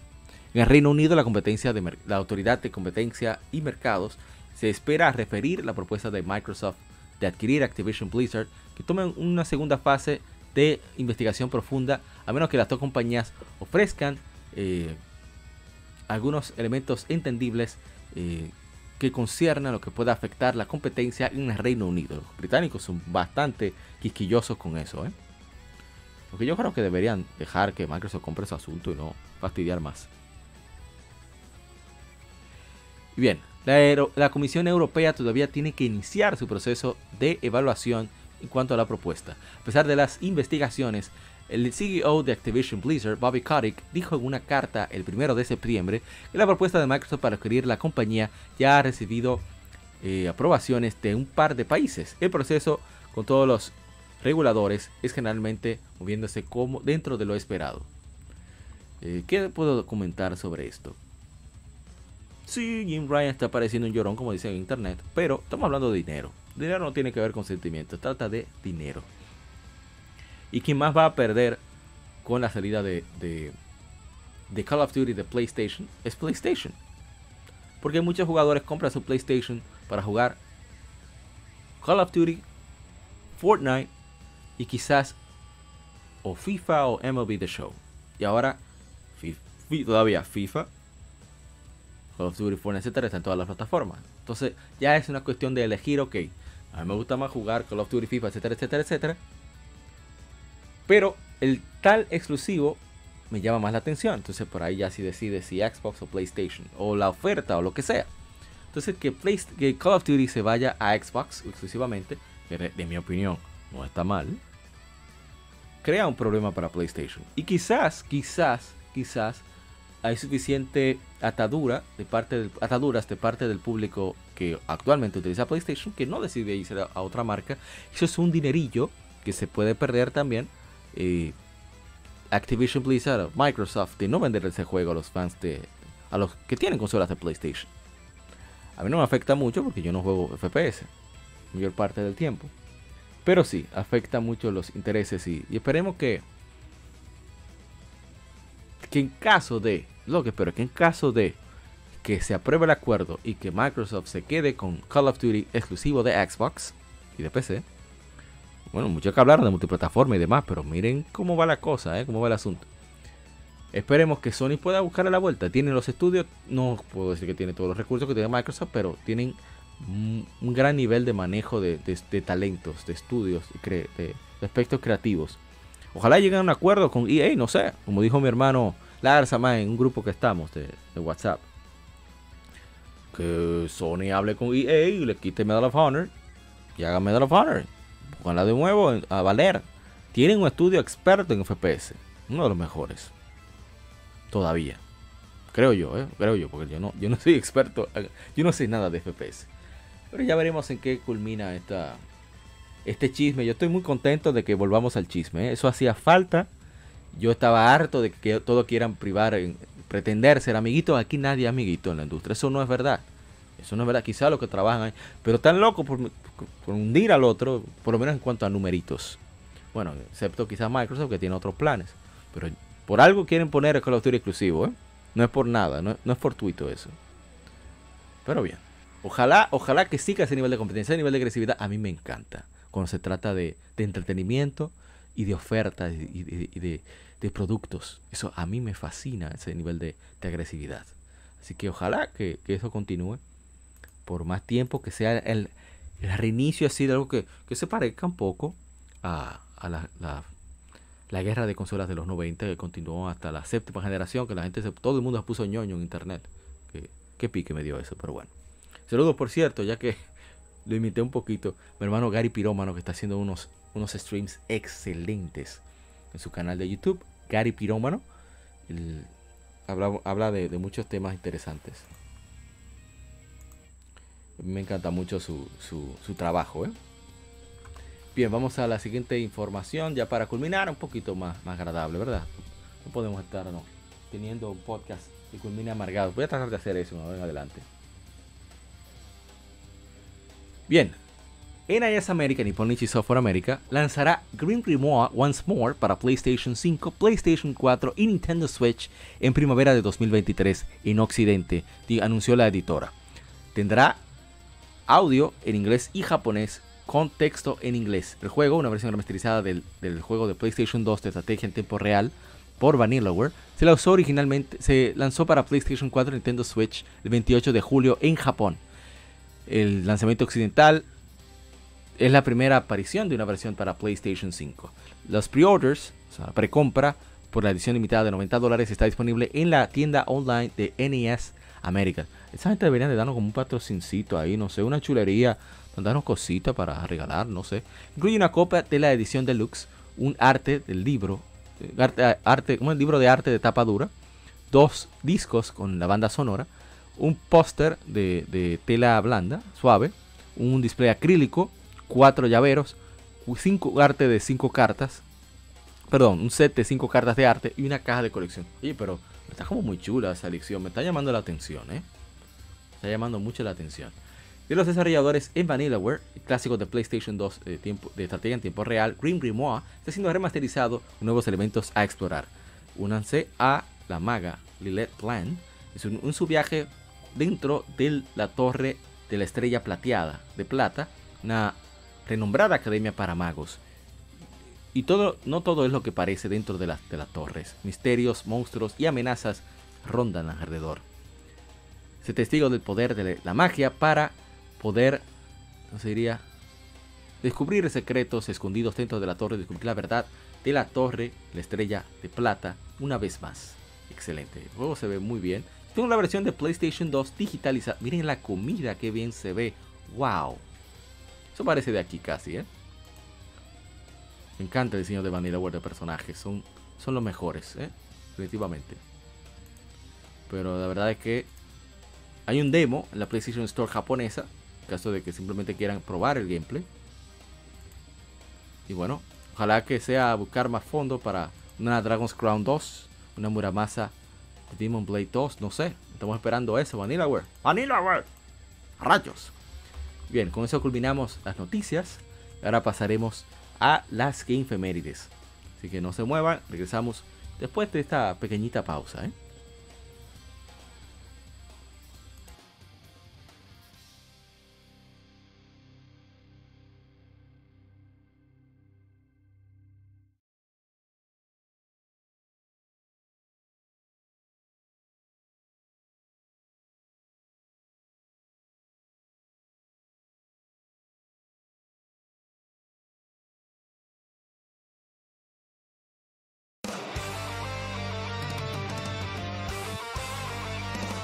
Para revivir los grandes momentos y títulos del videojuego clásico, no dejes de escuchar cada mes Modo 7 Podcast. Ven y recuerda con nosotros entre análisis retro, datos y anécdotas la época dorada del videojuego. Sin micropagos ni pases de temporada, solo puro amor por el pixel y el polígono. Modo 7 Podcast, la retroaventura comienza ya.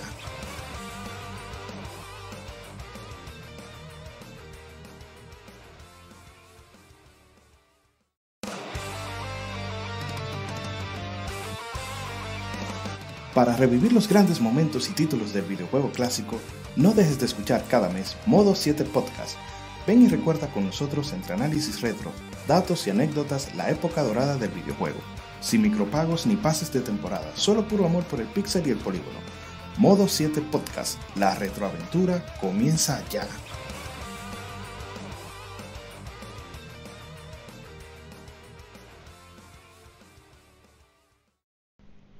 Los cómics no son solo superhéroes y el manga no es solo muñequitos de pelea. Existe un lado más profundo de estas industrias, y no hablo solo de Japón y Estados Unidos, sino de todo el mundo. Para explorar la cultura cómic te trae el mejor podcast de historietas de República Dominicana. Ya sea cómics, manga, band de cine, paquitos o como les llames, todo es parte del noveno arte. Así se llama el podcast, por cierto. Acompaña a grandes entusiastas de esta fascinante forma de contar historias. Cultura Cómic presenta Noveno Arte. Búscanos en el canal de YouTube de Cultura Cómic y cada domingo te traeremos un nuevo capítulo de Noveno Arte.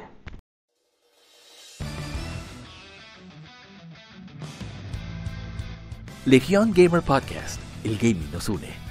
Somos un podcast enfocado en videojuegos que converge actualidad con las noticias más relevantes y títulos que experimentamos entre episodios, sobre todo aquellos de nicho, discutiendo temas atemporales con invitados, así como juegos de aniversario quincenalmente, conjugando datos concretos con la opinión de quienes participan.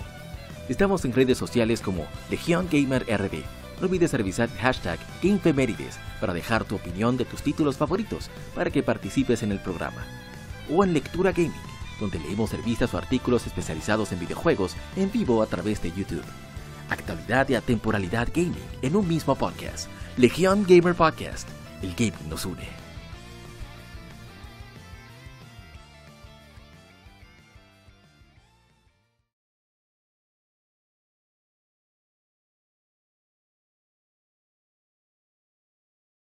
Game Femérides juegos y consolas de aniversario son comentados entre hechos y anécdotas.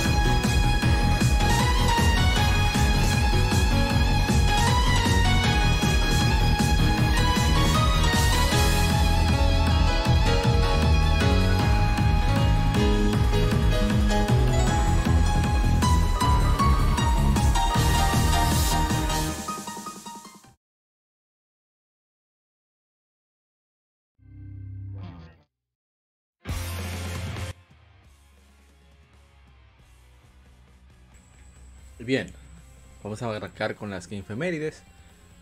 Aunque no tengo. Los primeros juegos que tengo que mencionar, lamentablemente, no van, no tienen. Uh, ¿Cómo se dice? No les tengo gameplay preparados. Son cosas que pasan, ¿eh? A ver, vamos con el primero de la tanda. Vamos a buscar la fuente de Instagram también. Pues la música la vamos a bajar en cuanto comenzamos a buscar los gameplay.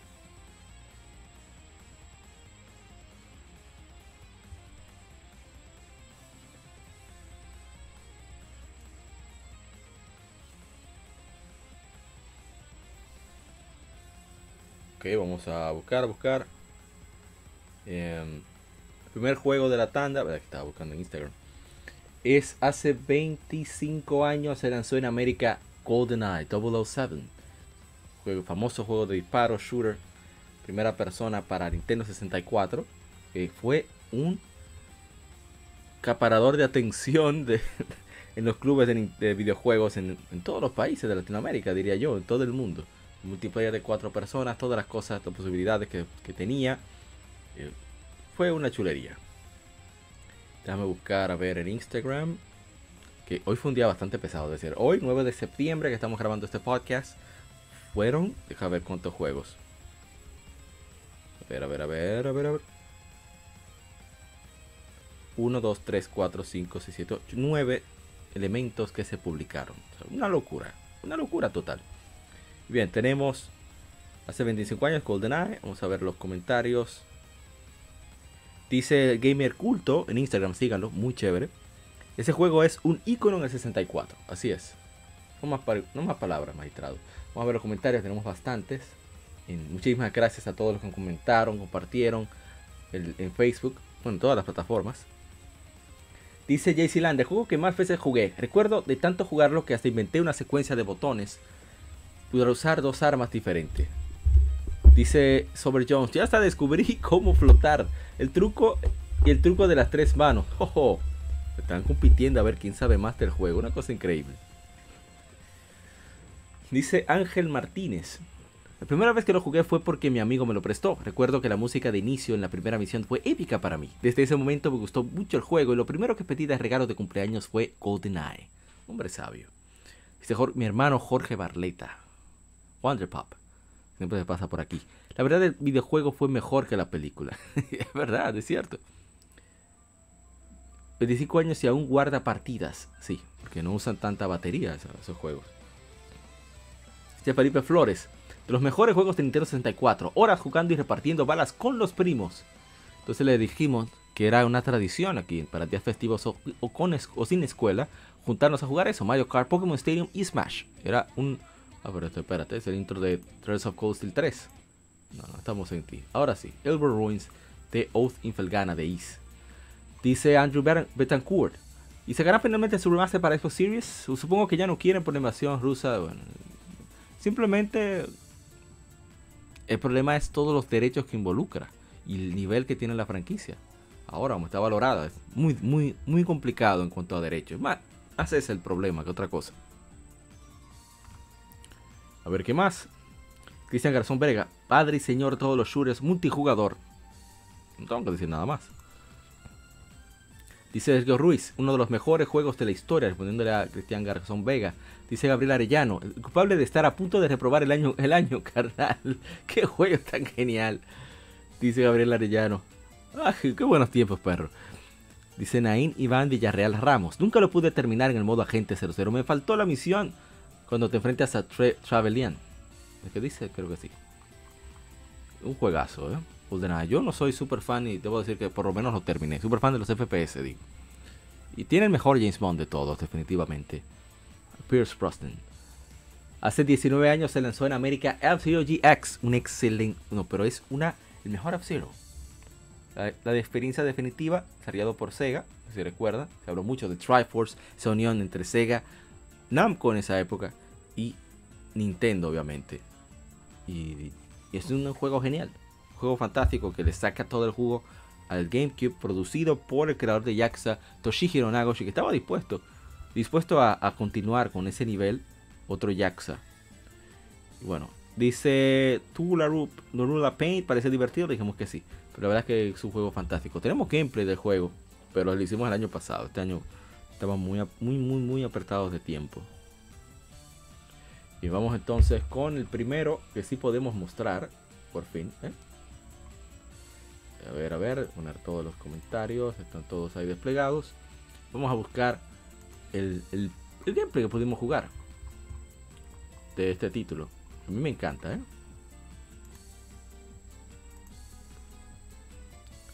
Aquí lo tenemos. Vamos a bajar ahora el audio. Y vamos a desplegar el gameplay que tenemos.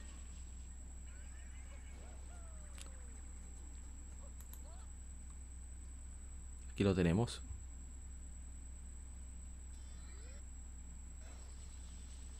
Vamos a ponerlo una mejor resolución. Y ahí está. Gran Super Mario Sunshine. Un juego maravilloso con unos, unos visuales espectaculares. Y a mí me fascina. Mucha gente no le gusta Mario Sunshine. Los comprendo. Diferente, problemas con la cámara. Eh, a veces medio es más complicado de, de la cuenta en cuanto a tu poder tener una óptima visualización de la acción. Pero, no sé, quizás por siempre gustarme controlar la cámara, cambiarla constantemente como quiera. Quizá no, no por eso, no, se lo disfruto como quiera. Yo no soy un gran jugador de Mario, ni mucho menos, pero es un juego fantástico. Yo quería leer la revista Club Nintendo correspondiente de hace 20 años, bueno, una fecha especial, 20 años de Mario Sunshine y esa revista, pero decidí mejor leer el especial de Zelda, creo que era más, más significativo. Miren que bello Yoshi, Yoshi es lo más bello que hay de Nintendo, no hay duda. Y, y también había un artículo de la revista Retro Gamer dedicado, bueno, está de portada, no recuerdo si era número 26, 25, en la edición española, que habla, es una entrevista con Yoichi, eh, Yoshiaki Koizumi, quien fue el director de Mario Sunshine, director de Mario Galaxy 1, 2 y por supuesto de, Super Mario Odyssey. Un juego bastante chévere, un, momento de experimentación, todavía se podía para la sexta generación, por eso hicimos un tema de la semana, la gente cobra y un servidor, eh, gente cobra de modo 7 podcast, precisamente hablando de cómo la sexta generación fue la última generación que permitía experimentación para las compañías. Que para un indie todavía es posible, pero las compañías tienen mucho que arriesgar en cuanto a la inversión de un juego. Pero hablando desde el punto de vista empresarial, claro. Por eso que ya no se ve como tanta, tantos juegos raros, locos, de gran, gran pulido como antes. Bueno, por lo menos eso, eso entiendo yo. Vamos a continuar con texto de Gamefemérides. Recuerden que estamos en Facebook, Instagram, hashtag Gamefemérides, Gamefemérides. Ah, pero yo te hablé del juego, no leí nada. Hace 20 años se lanzó en América Super Mario Sunshine. Es un juego de plataformas y aventuras de Nintendo para Nintendo GameCube. Es el segundo 3D plataformas en la serie de Super Mario, siguiendo a Super Mario 64.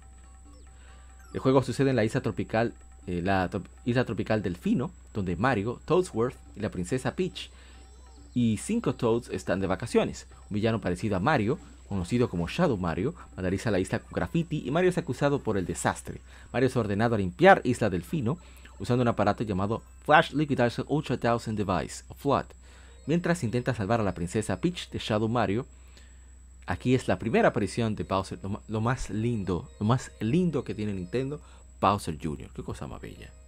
Dios mío. Eso fue lo mejor. Y vamos con los siguientes. Ah, pero queriendo y comiendo. Inmediatamente vamos con el siguiente.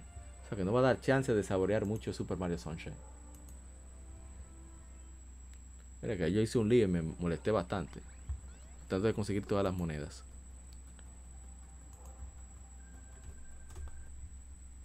Aquí vamos con el siguiente título.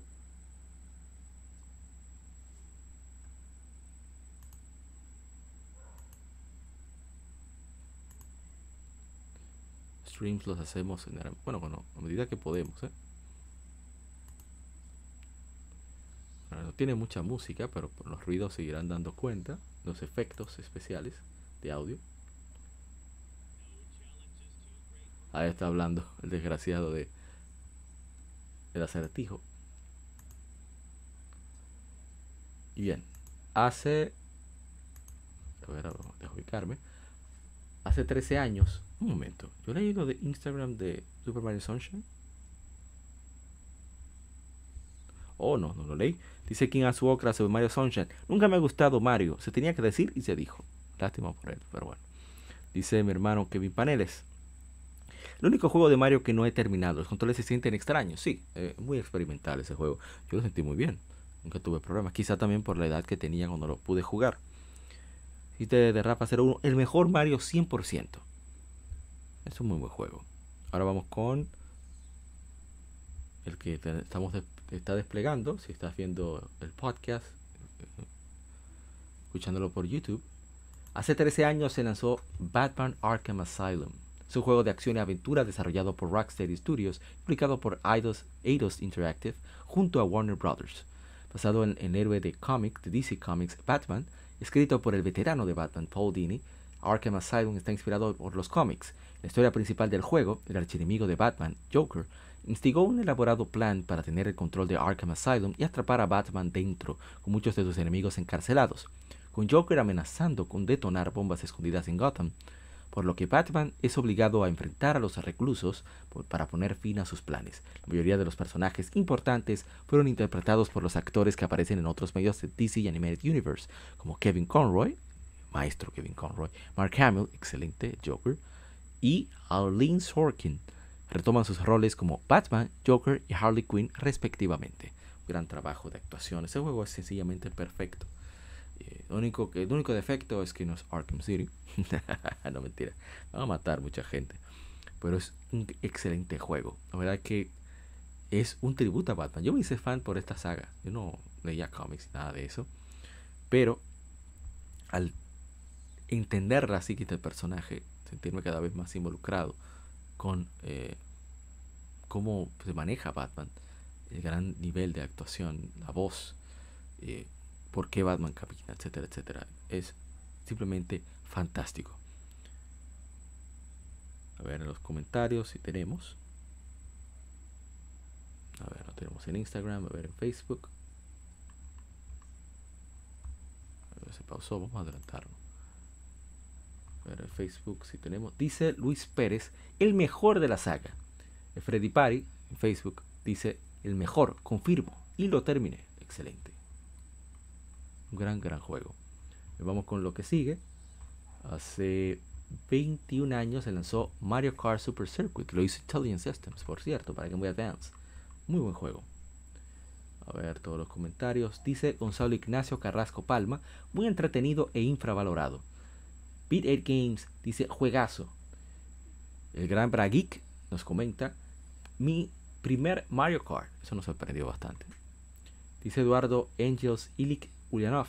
Yo lo compré cuando salió y lo jugaba mientras esperaba que empezara mis clases en la universidad. Ay, qué buena manera. Entonces, eh, veamos Super Circuit. Tiene comentarios. En Instagram veo que no. Yo lo jugaba mucho con mis amigos en Mario Kart Super Circuit por la ventaja de que con un cartucho podía jugar con tres amigos más. Yo compré un cable malísimo, pero malísimo, de, de que tenía las cuatro, los cuatro conectores de Game Advance. Y bueno, yo disfruté mucho jugar Mario Kart. A veces tenía errores rarísimos, que todo el mundo comenzaba a correr al revés, a chocar. Una locura. Muy divertido. La verdad que no lo he rejugado. Quiero quedarme con el recuerdo. Porque yo no soy muy fan del Super Mario Kart tampoco y van a matar, pero bueno, ¿qué se va a hacer? Es mi opinión. A ver, a ver, a ver. Bueno, quizás si lo hubiera jugado más en su época, tú opinaras diferente, pero yo solo lo veía. Hace 19 años se lanzó en América Soul Calibur 2. Un excelente juego. Primero salió en arcades el año anterior, el año anterior y, pero luego llegar a, las consolas, cada uno con su, con su personaje principal, Heihachi en PlayStation 2 rayos lo pidió. Spawn en Xbox, eso sí, eso estuvo bien. Pero el mejor de todos, Link de Legend of Zelda en GameCube, que es la versión más buscada siempre. A ver si tenemos comentarios. De lo poco Fighting que yo le he metido su par de horas. Además, tiene mucho contenido para un solo jugador. Muy, muy, muy buen juego. Bien, vamos con lo siguiente. Eh, tampoco tenemos gameplay. Bueno, tenemos comentarios en Facebook, es raro. Hace 15 años se lanzó en América Metroid Prime 3 Corruption. Excelente juego, primera persona. Lo jugamos el año pasado, jugamos como una hora. Le puedo decir que lo disfruté bastante. Eh, aunque me estaba cansando poco a poco de, la cuestión de, estar moviendo todo el tiempo, eh, ¿sabes? La muñeca, la mano, etcétera, etcétera. Pero bueno. Vamos a ver los comentarios. Dice el gamer culto. Se esa cuenta, ¿eh?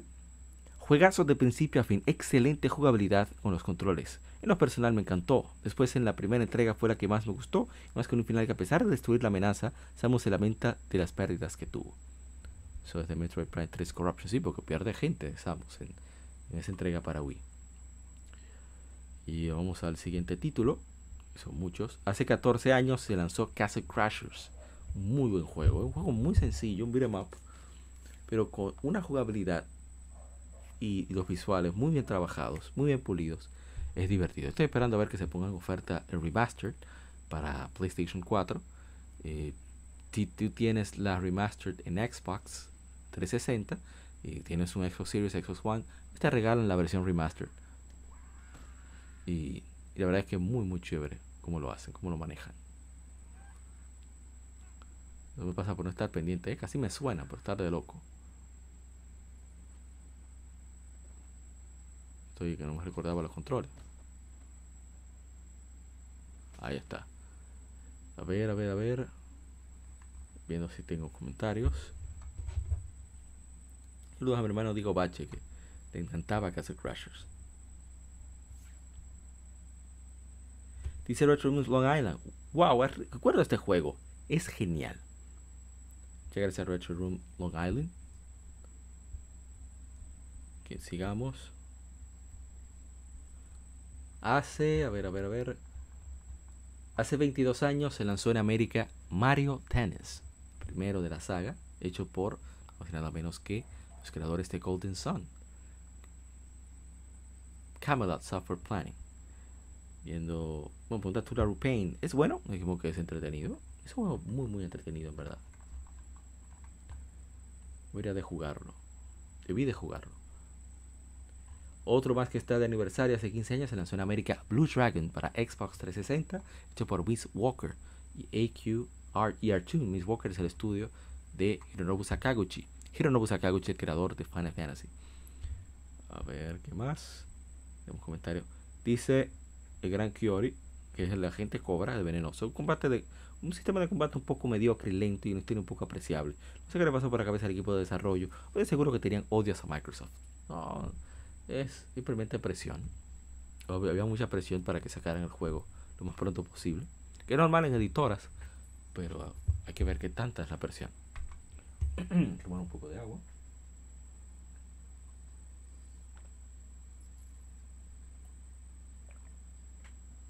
Disculpen. Bien. A ver los comentarios. Dice mi, mi hermanaza Maguita Gaming. Sigan en Twitch, en Facebook, en YouTube también unos streams increíbles.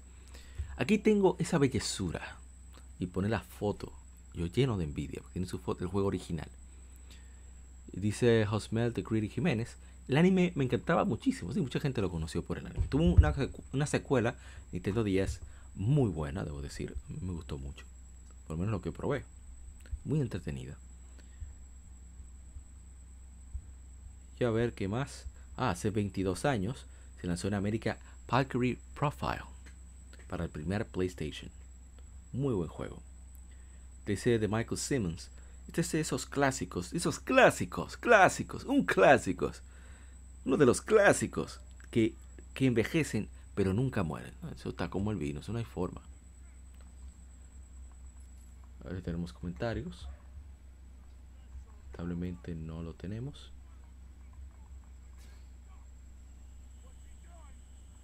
Que yo olvidé poner eh, Super Mario World, mm, mencionarlo, que tuvo de aniversario, 31 años en América.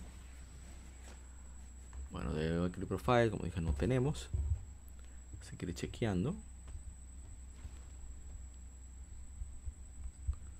Pronto.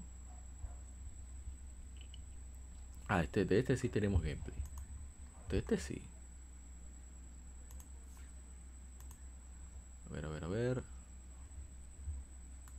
Vamos a proceder a cambiarlo.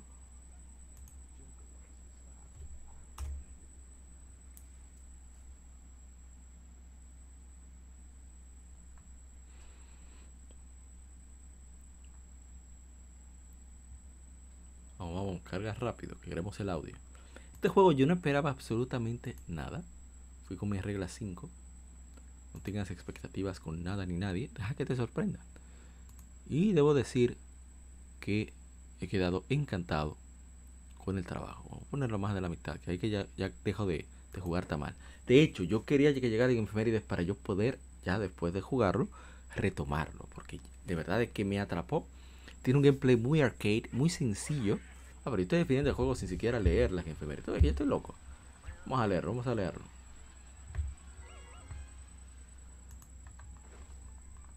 Hace 17 años se lanzó Super Mario, Mario Superstar Baseball. Japón se llama Super Mario, Super, eh, Super Mario Stadium Miracle Baseball en Japón. Es un juego deportivo que fue desarrollado por Namco o Bandai Namco y Now Production, publicado por Nintendo para Nintendo GameCube. El juego fue creado con el mismo estilo de otros juegos deportivos de Super Mario como Mario Golf Tour y Mario Power Tennis. Tuvo una secuela, Mario Super Sluggers, que llegó a Wii en 2008. Yo la verdad es que yo quiero jugar otra vez. Porque a mí me gustó mucho. Lo simple que es el juego. Y debo decir que gráficamente se ve, se ve muy bien. Es un juego de hace 17 años. ¿eh? Y un gran trabajo de Bamco tratando de darle sus, cada una de sus cualidades a los diferentes personajes. Eh, manera de que lanzan, o sea, eh, quitando muy a detalle que se sintiera bastante particular. Cómo celebra Yoshi, muy bonito Yoshi, Bowser también. Y cómo puedes hacer diferentes cosas, los escenarios están muy bien logrados. Creo que definitivamente iba a quedar muy bien 64. Bueno, que esperaron a GameCube para eso. Ojalá volviera Mario Baseball más un poquitito más elaborado. Con un buen online. ¡Wow! ¡Qué línea! Ahora se prepara para el lanzamiento. Primera, llega hombres en tercera y segunda. Llega Daisy a tercera base. Se prepara, estoy narrando el juego. Un hit de parte del honguito azul que se va por el left field. Y pierde tiempo Shy Guy negro para tratar de conseguirle. Que de color negro, quieren que digan. ahora viene al bat. El honguito normal contra Yoshi. Yoshi se prepara, ve el lanzamiento, no le gusta la bola, lanza. Primer strike, primera buena para Honguito. Ahora viene el segundo lanzamiento, se prepara. Segundo strike para Honguito. ¿Será posible que lo ponche? Viene. Tercer strike. Y ha culminado este inning. Un gran lanzamiento de parte de Yoshi. No permitió más carreras. Sigue empatado 3 a 3. No, no, 1 a 1 con 3 hits de parte de cada equipo. Seguimos con más en Mario Superstar Baseball. Solo para Nintendo GameCube. Bueno, ¿qué tal ahí? La verdad es que es un juego muy divertido. Yo voy a ver si hago streams narrando solo para, para, para, pasarla bien.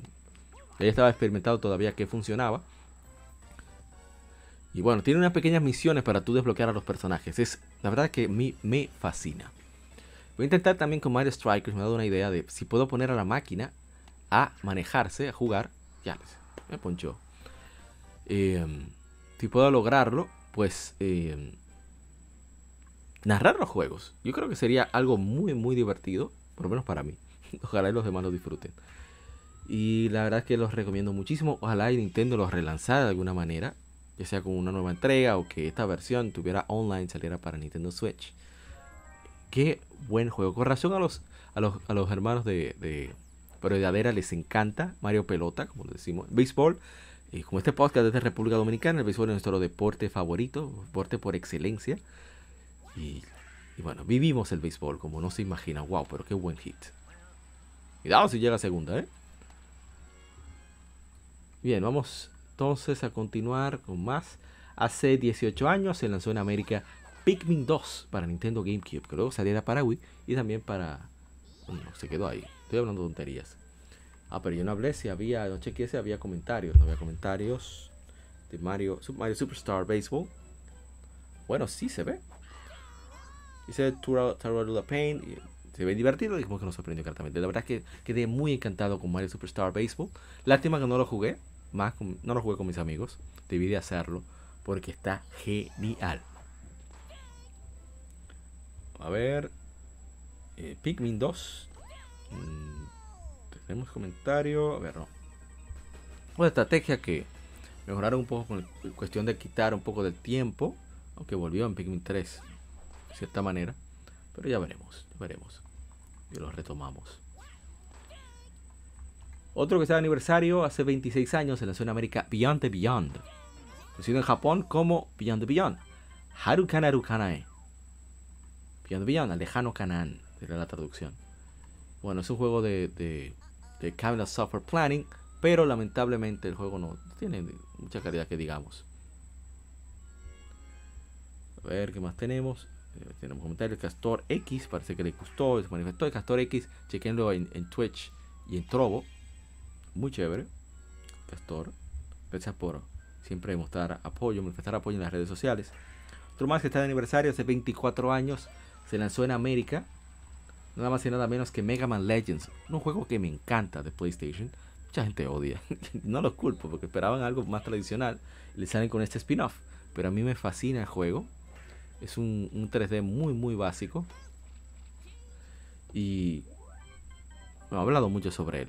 una historia diferente, coherente, un poquito coherente, por cierto.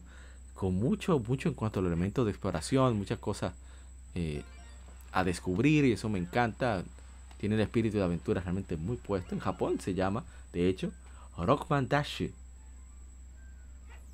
Eh, episodio Hagari no que quiere decir eh, aventuroso, aventurero espíritu de acero.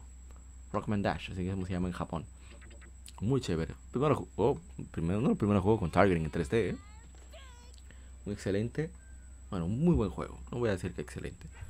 Está disponible en caso de que quieras adquirirlo legal. En la PlayStation Store aún de PlayStation 3 y PlayStation Vita. Ojalá y los, y lo pongan en PlayStation 4. Yo los rejugaría sin ningún problema. Mucho llegó para enviar la pelota. A ver, no veo comentarios. Otro más que tuvo aniversario, hace 24 años se lanzó Tenchu Stealth Assassins para PlayStation. Primer Tenchu de todos. Lo desarrolló en esa época Acquire. Y un juego lo, publicó Activision en Occidente. Por eso la relación con, con esa franquicia algo relacionado desde ese momento. Desde esa época. A ver, no tenemos comentarios. Hace 23 años, saludos a mi hermano Diego Bache, se lanzó Dino, o Dino Crisis, Dino Crisis, como realmente se pronuncia, para el primer PlayStation. Muy buen juego. A ver comentarios. Pregunta Nula Paint. ¿Es tipo Resident Evil? Digo que sí, porque es el mismo equipo. Mi hermano Diego Bache manifestó lo máximo. Dice Andrew Betancourt en Facebook. Y todavía nada sobre un posible remake. Y eh, manifestamos que es muy lamentable eso. También hace 23 años se lanzó Suicoding 2 en América para el primer PlayStation, que también está disponible en, la PlayStation Store para de PlayStation 3 y PlayStation Vita. Dice La Pain, no lo conocía. Dijimos que es prácticamente Game of Thrones el videojuego. no puedes contar con nadie en ese juego. Quien tú menos esperas, ñáquete. Lo dejo ahí. Y nos vamos con el siguiente que si tiene, hicimos, pudimos hacerle gameplay. Me quedan unos, unos pocos.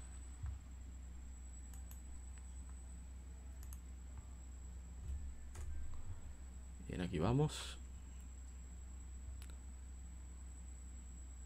Debo decir que siempre voy a jugar solamente una hora tengo que darle más tiempo. Realmente es muy entretenido, muy bueno asegurarme que tener la resolución correcta bueno aquí vamos cuando llega al planeta y demás y se trata de hace ¿dónde está? hace 18 años se lanzó en América Star Ocean Till the End of Time es la tercera entrega principal de la serie Star Ocean. El juego fue desarrollado por TriAce y publicado por Square Enix para PlayStation 2 bueno, Square, original de Japón, fue lanzado en 2003 por Enix, su penúltimo lanzamiento antes, antes, de su unión con Square. Fue relanzado en 2004 como una versión Director's Cut de dos discos con elementos extras, con nuevos personajes y calabozos. La versión para Occidente son basadas en esta última. Till the End of Time sucede 400 años después de los eventos Star Ocean 2, conocido como Second Story o Second Evolution. Una de las más grandes influencias en los cambios del diseño del segundo al tercer juego de la serie fue Star Trek, sistema de combate quedó casi inalterado del título anterior, pero los personajes estaban renderizados en 3D en lugar de 2D y se incorporó más estrategia en los combates. Sí, porque ahora ese juego, yo le tengo un cariño muy especial al juego, voy a contar porque nunca lo... Ahora que lo pienso, a pesar de que he hablado antes del juego, por las efemérides, nunca he dado la razón, creo.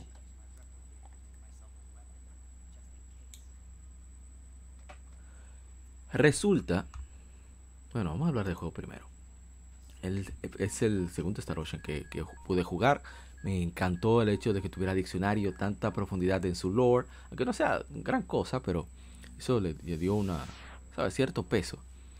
Y la manera como se maneja el, el, ¿cómo se llama? UPP, UP3, Undevelopment Planet, eh, no me acuerdo si es que pact, el pacto para ¿sabes? mantener el desarrollo natural de los planetas según la tecnología que, que manejan eh, por sus propios medios. Me parece fantástico. Lo que sí... Eh, bueno, el diseño del personaje lo encuentro bien. Lo único que me afectó mucho de su gameplay es el hecho de que las habilidades especiales utilizan eh, ability points. Creo que se llama así eh, aquí en Star Ocean Till the, End of Time. Bueno, Star Ocean en general. El asunto con esos puntos es que en Star Ocean 3 cambiaron las reglas. Y si un personaje se queda sin esos puntos por utilizar habilidades especiales o magia o lo que sea, está noqueado. Está fuera de combate. Como si no tuviera HP. Y eso es un problemón. Porque hace que tengas que correr a veces. No correr de la batalla en sí, sino de ser más esquivo y defensivo al momento de, tú estar en un combate. Y yo no soy muy de eso.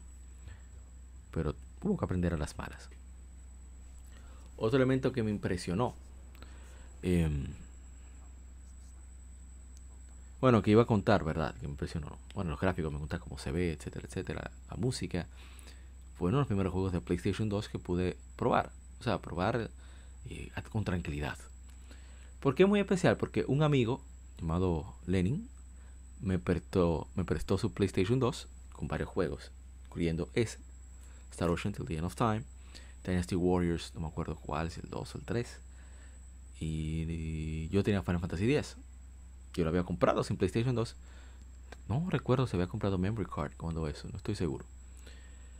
Lo interesante de todo es el hecho de que yo decido, eh, tenía problemas con una maestra, tuve una semana pesada, y yo decidí que yo no iba a tomar clases ese día.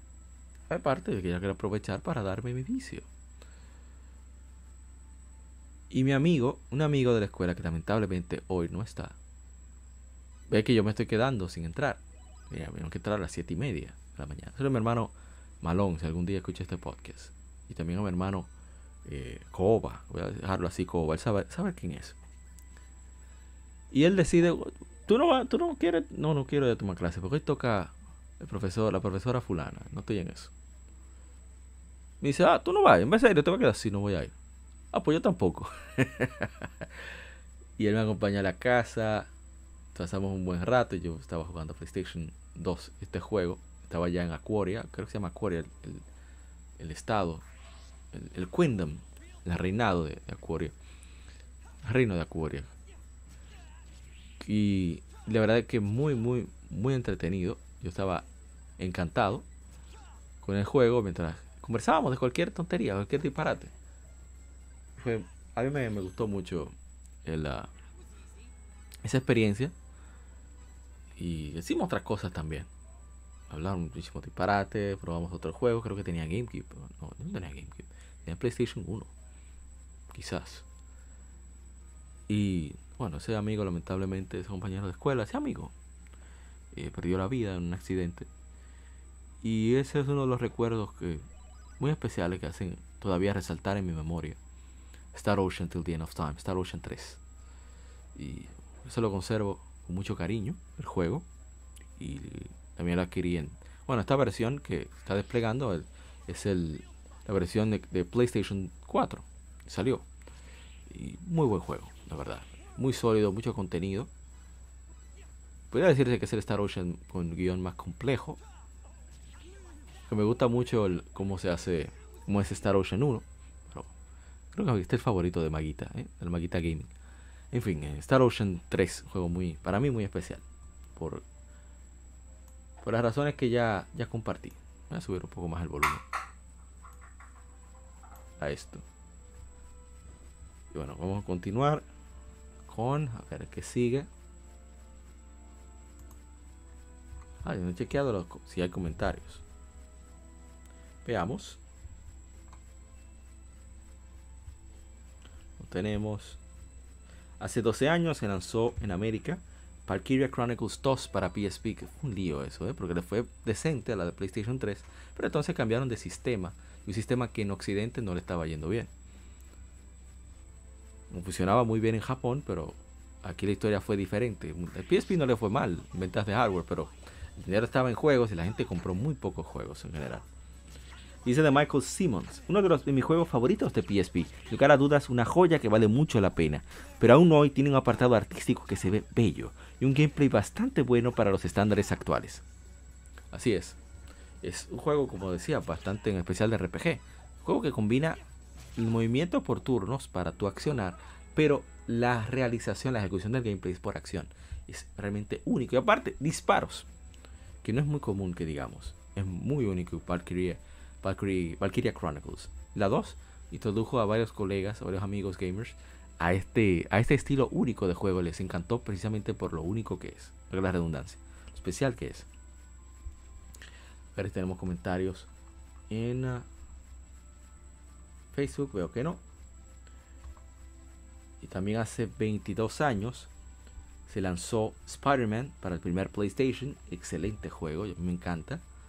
Muy buen juego, a ver si tenemos comentarios. Ah, no tenemos. Pero yo disfruté mucho. Claro, el 2 es muchísimo mejor para mí. Y se hizo con el engine de Tony Hawk. Una curiosidad.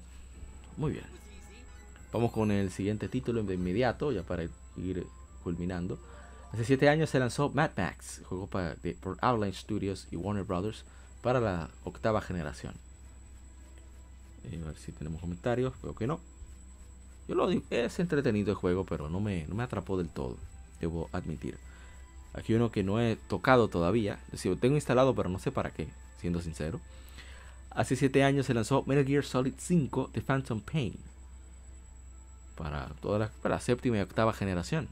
Juego que técnicamente es bastante impresionante. Dice de Michael Simmons. Kojima también compartió algo sobre el juego en su Instagram. Es una pena que su relación con Konami haya acabado así, pero pa'lante. Lo importante es que Kojima, Kojima sigue siendo uno de los creativos más locos e importantes de la industria. Así es. Le duele a quien le duela, Kojima tiene una importancia vital. Muchas gracias Michael Jones Simons, o Simons, no sé, debe ser Simons, ¿verdad? Por compartir eh, tus opiniones aquí en el podcast. La verdad que la hace más amena las infemérides. A ver si tenemos algo más.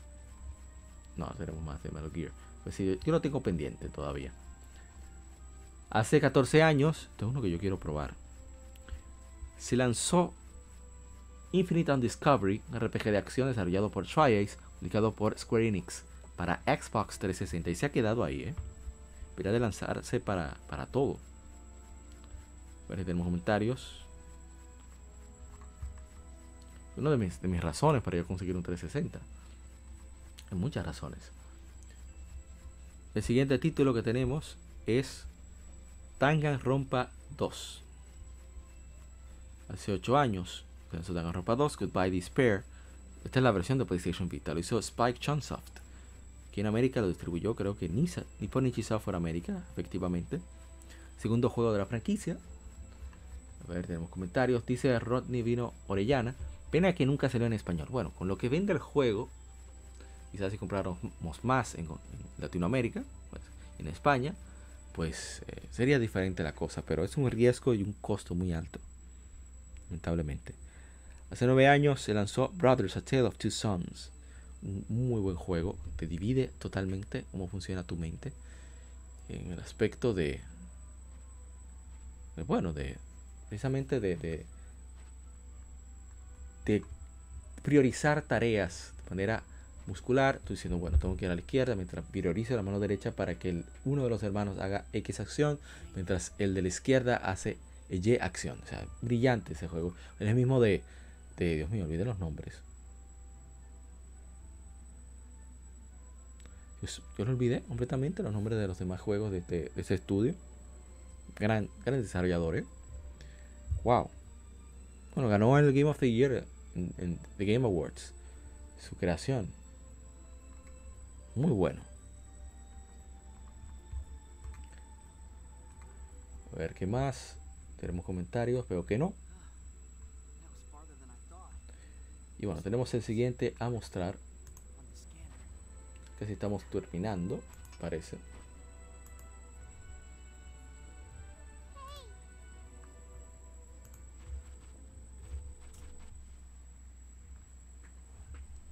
Aprovechar la transición para tomar un poco de agua.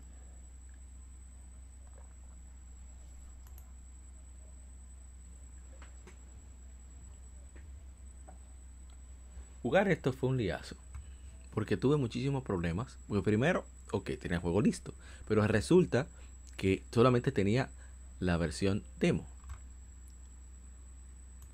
Después, no tenía el save file, porque el save file no se baja en automático. Cuando he tenido que restaurar el PlayStation 3, vamos a darle para atrás para que se disfrute todo. El juego es un muy buen juego, debo decir. Por eso me afán por, por jugarlo, porque es muy especial este juego. Hace nueve años fue lanzado Castle of Illusion, starring Mickey Mouse. Es un juego 2.5D de plataformas desarrollado por Sega Studios Australia y publicado por Sega. El juego es un remake del original de 1990 para Sega Genesis del mismo nombre, el cual fue el primer título de la serie Illusion de Illusion de Mickey Mouse. El juego fue lanzado en PlayStation 3, Xbox 360 y Microsoft Windows. De hecho, Sega perdió la licencia momentáneamente, pero pudo recuperarla. Aunque no sé si fue Sega que se quedó con, perdón, Disney que se quedó con los derechos al final. Pero el juego es extraordinariamente bueno. O sea, el pulido de los detalles visuales, cómo se mueve el personaje, la movilidad del play control. Es muy intuitivo el diseño, eh, eh, cómo responde el personaje. Es genial. A mí me, encanta cómo lo hace. buscando a ver de dónde está el asunto. Y ahí vamos.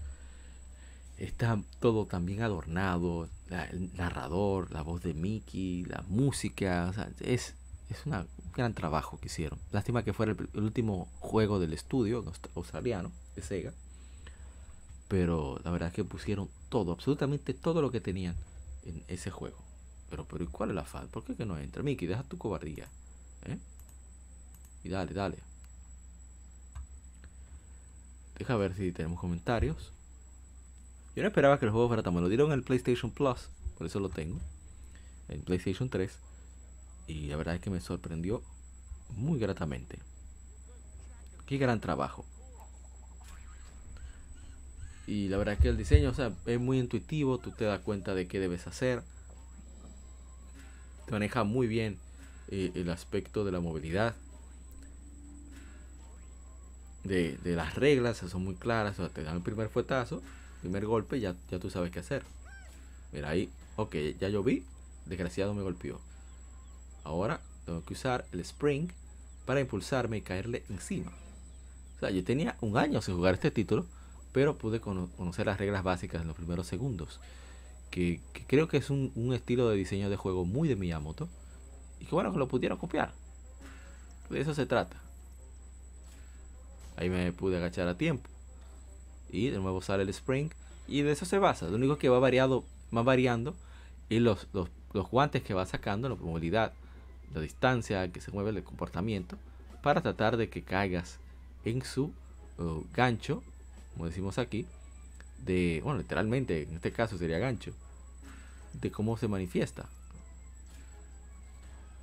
Y la verdad es que está en diseño de niveles también es una locura. Un excelente juego. Pero veamos qué más tenemos. Ah, pero este tiene también. Espera, espera, espera. No hemos terminado. Bueno, ya ahí ven cómo, cómo va Mickey. Castle of Illusion, starring Mickey Mouse. Excelente juego. Una obra maestra. Bueno, no una obra maestra, pero muy buen juego. Ojalá y continuara. Y voy a continuar esa línea de remix si me preguntan.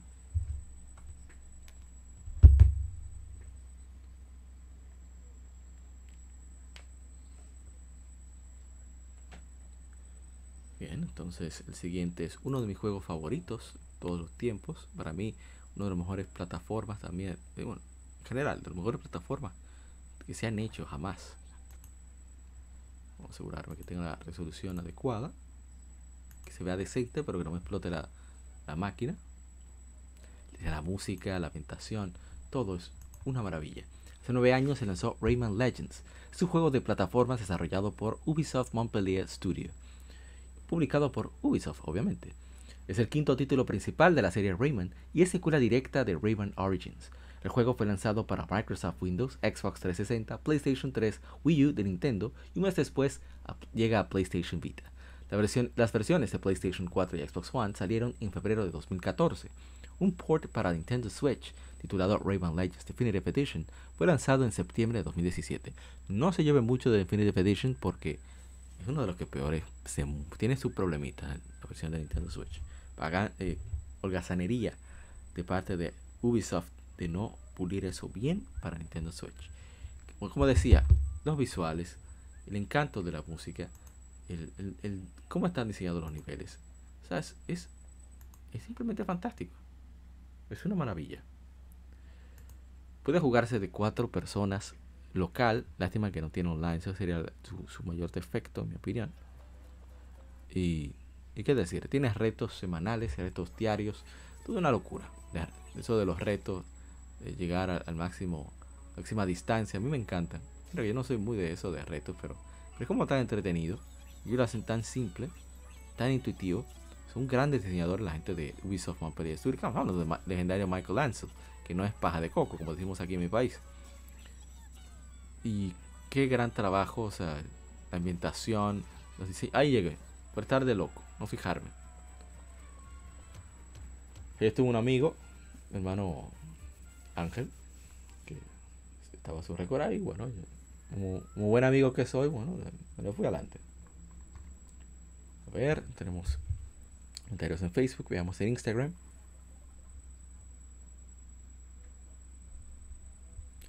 Asegurándome que no haya nada de Mickey. Ahí. Para Rayman Legends.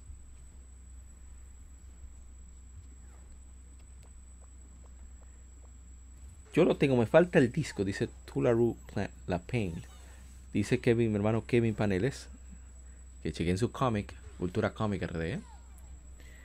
Lo compré de nuevo en Switch por lo bueno que es. Es una de las mejores plataformas de la historia de los videojuegos, así es.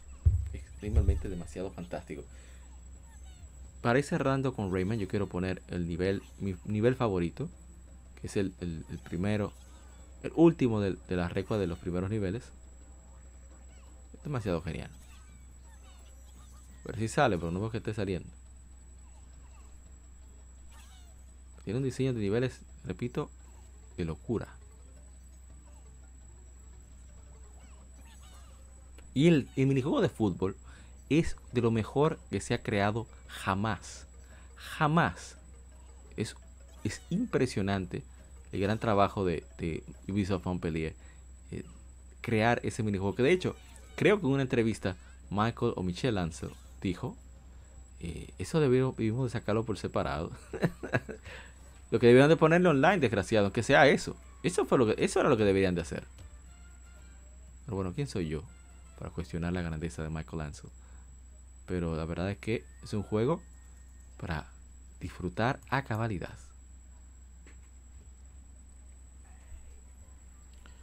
A ver si no tenemos comentarios. ¿Qué más tenemos? Bueno, ya vamos a culminar las 15 efemérides. Bueno, no, todavía no.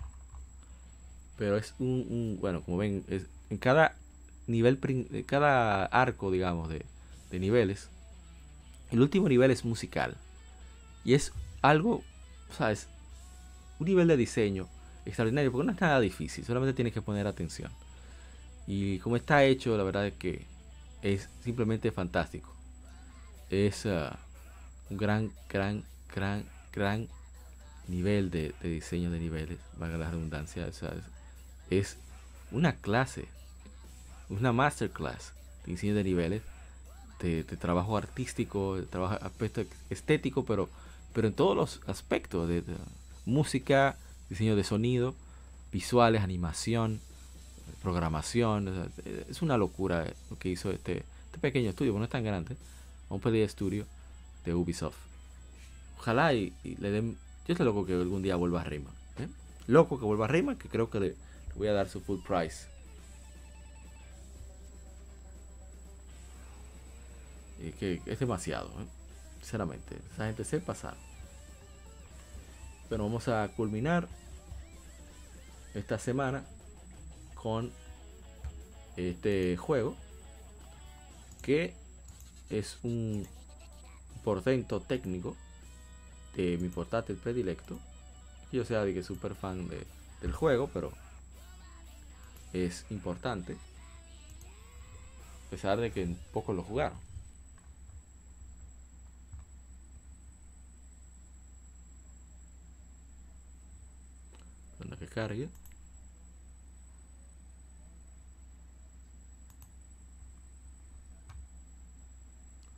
Bien. Hace nueve años se lanzó Killzone Mercenary, un FPS, un juego de disparos en primera persona para PlayStation Vita. Voy a poner el juego en movimiento. Para aquellos que escuchen el podcast a través de YouTube, puedan ser testigos de, la, de lo que hace el juego a nivel visual. Es una locura total. Hablamos de PlayStation Vita, ¿eh?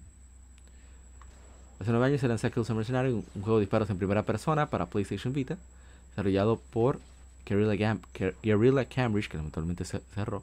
Es el segundo juego portátil de Killzone y, y, el quinto en total. Llevándose a cabo a través de eventos y locaciones de las tres primeras entregas de la saga, Mercenary sigue la historia de Aaron Danner, un, mercenario contratado por la ISA, Mercenary fue bien recibido por la crítica por su calidad como FPS para portátil. Dieron elogios a los controles y visuales, aunque se criticó su historia y la duración de la campaña. Probablemente este juego eh, tiene multijugador, tenía multijugador, pero era online. Y hoy en día sus servidores cerraron. Por eso es tan importante que, ok, que la corazón de juego sea online, pero que se permita disfrutar por lo menos eh, eh, local. Ese juego era perfecto para eso, debo decir. Es un juego que visualmente eh, te deja en shock. Incluso a pesar de que lo, por lo menos yo lo puse en PlayStation TV para poder sacar la captura.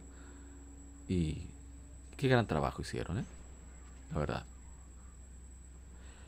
Y bueno, hasta aquí las efemérides. Eh, debo decir que este juego es muy interesante.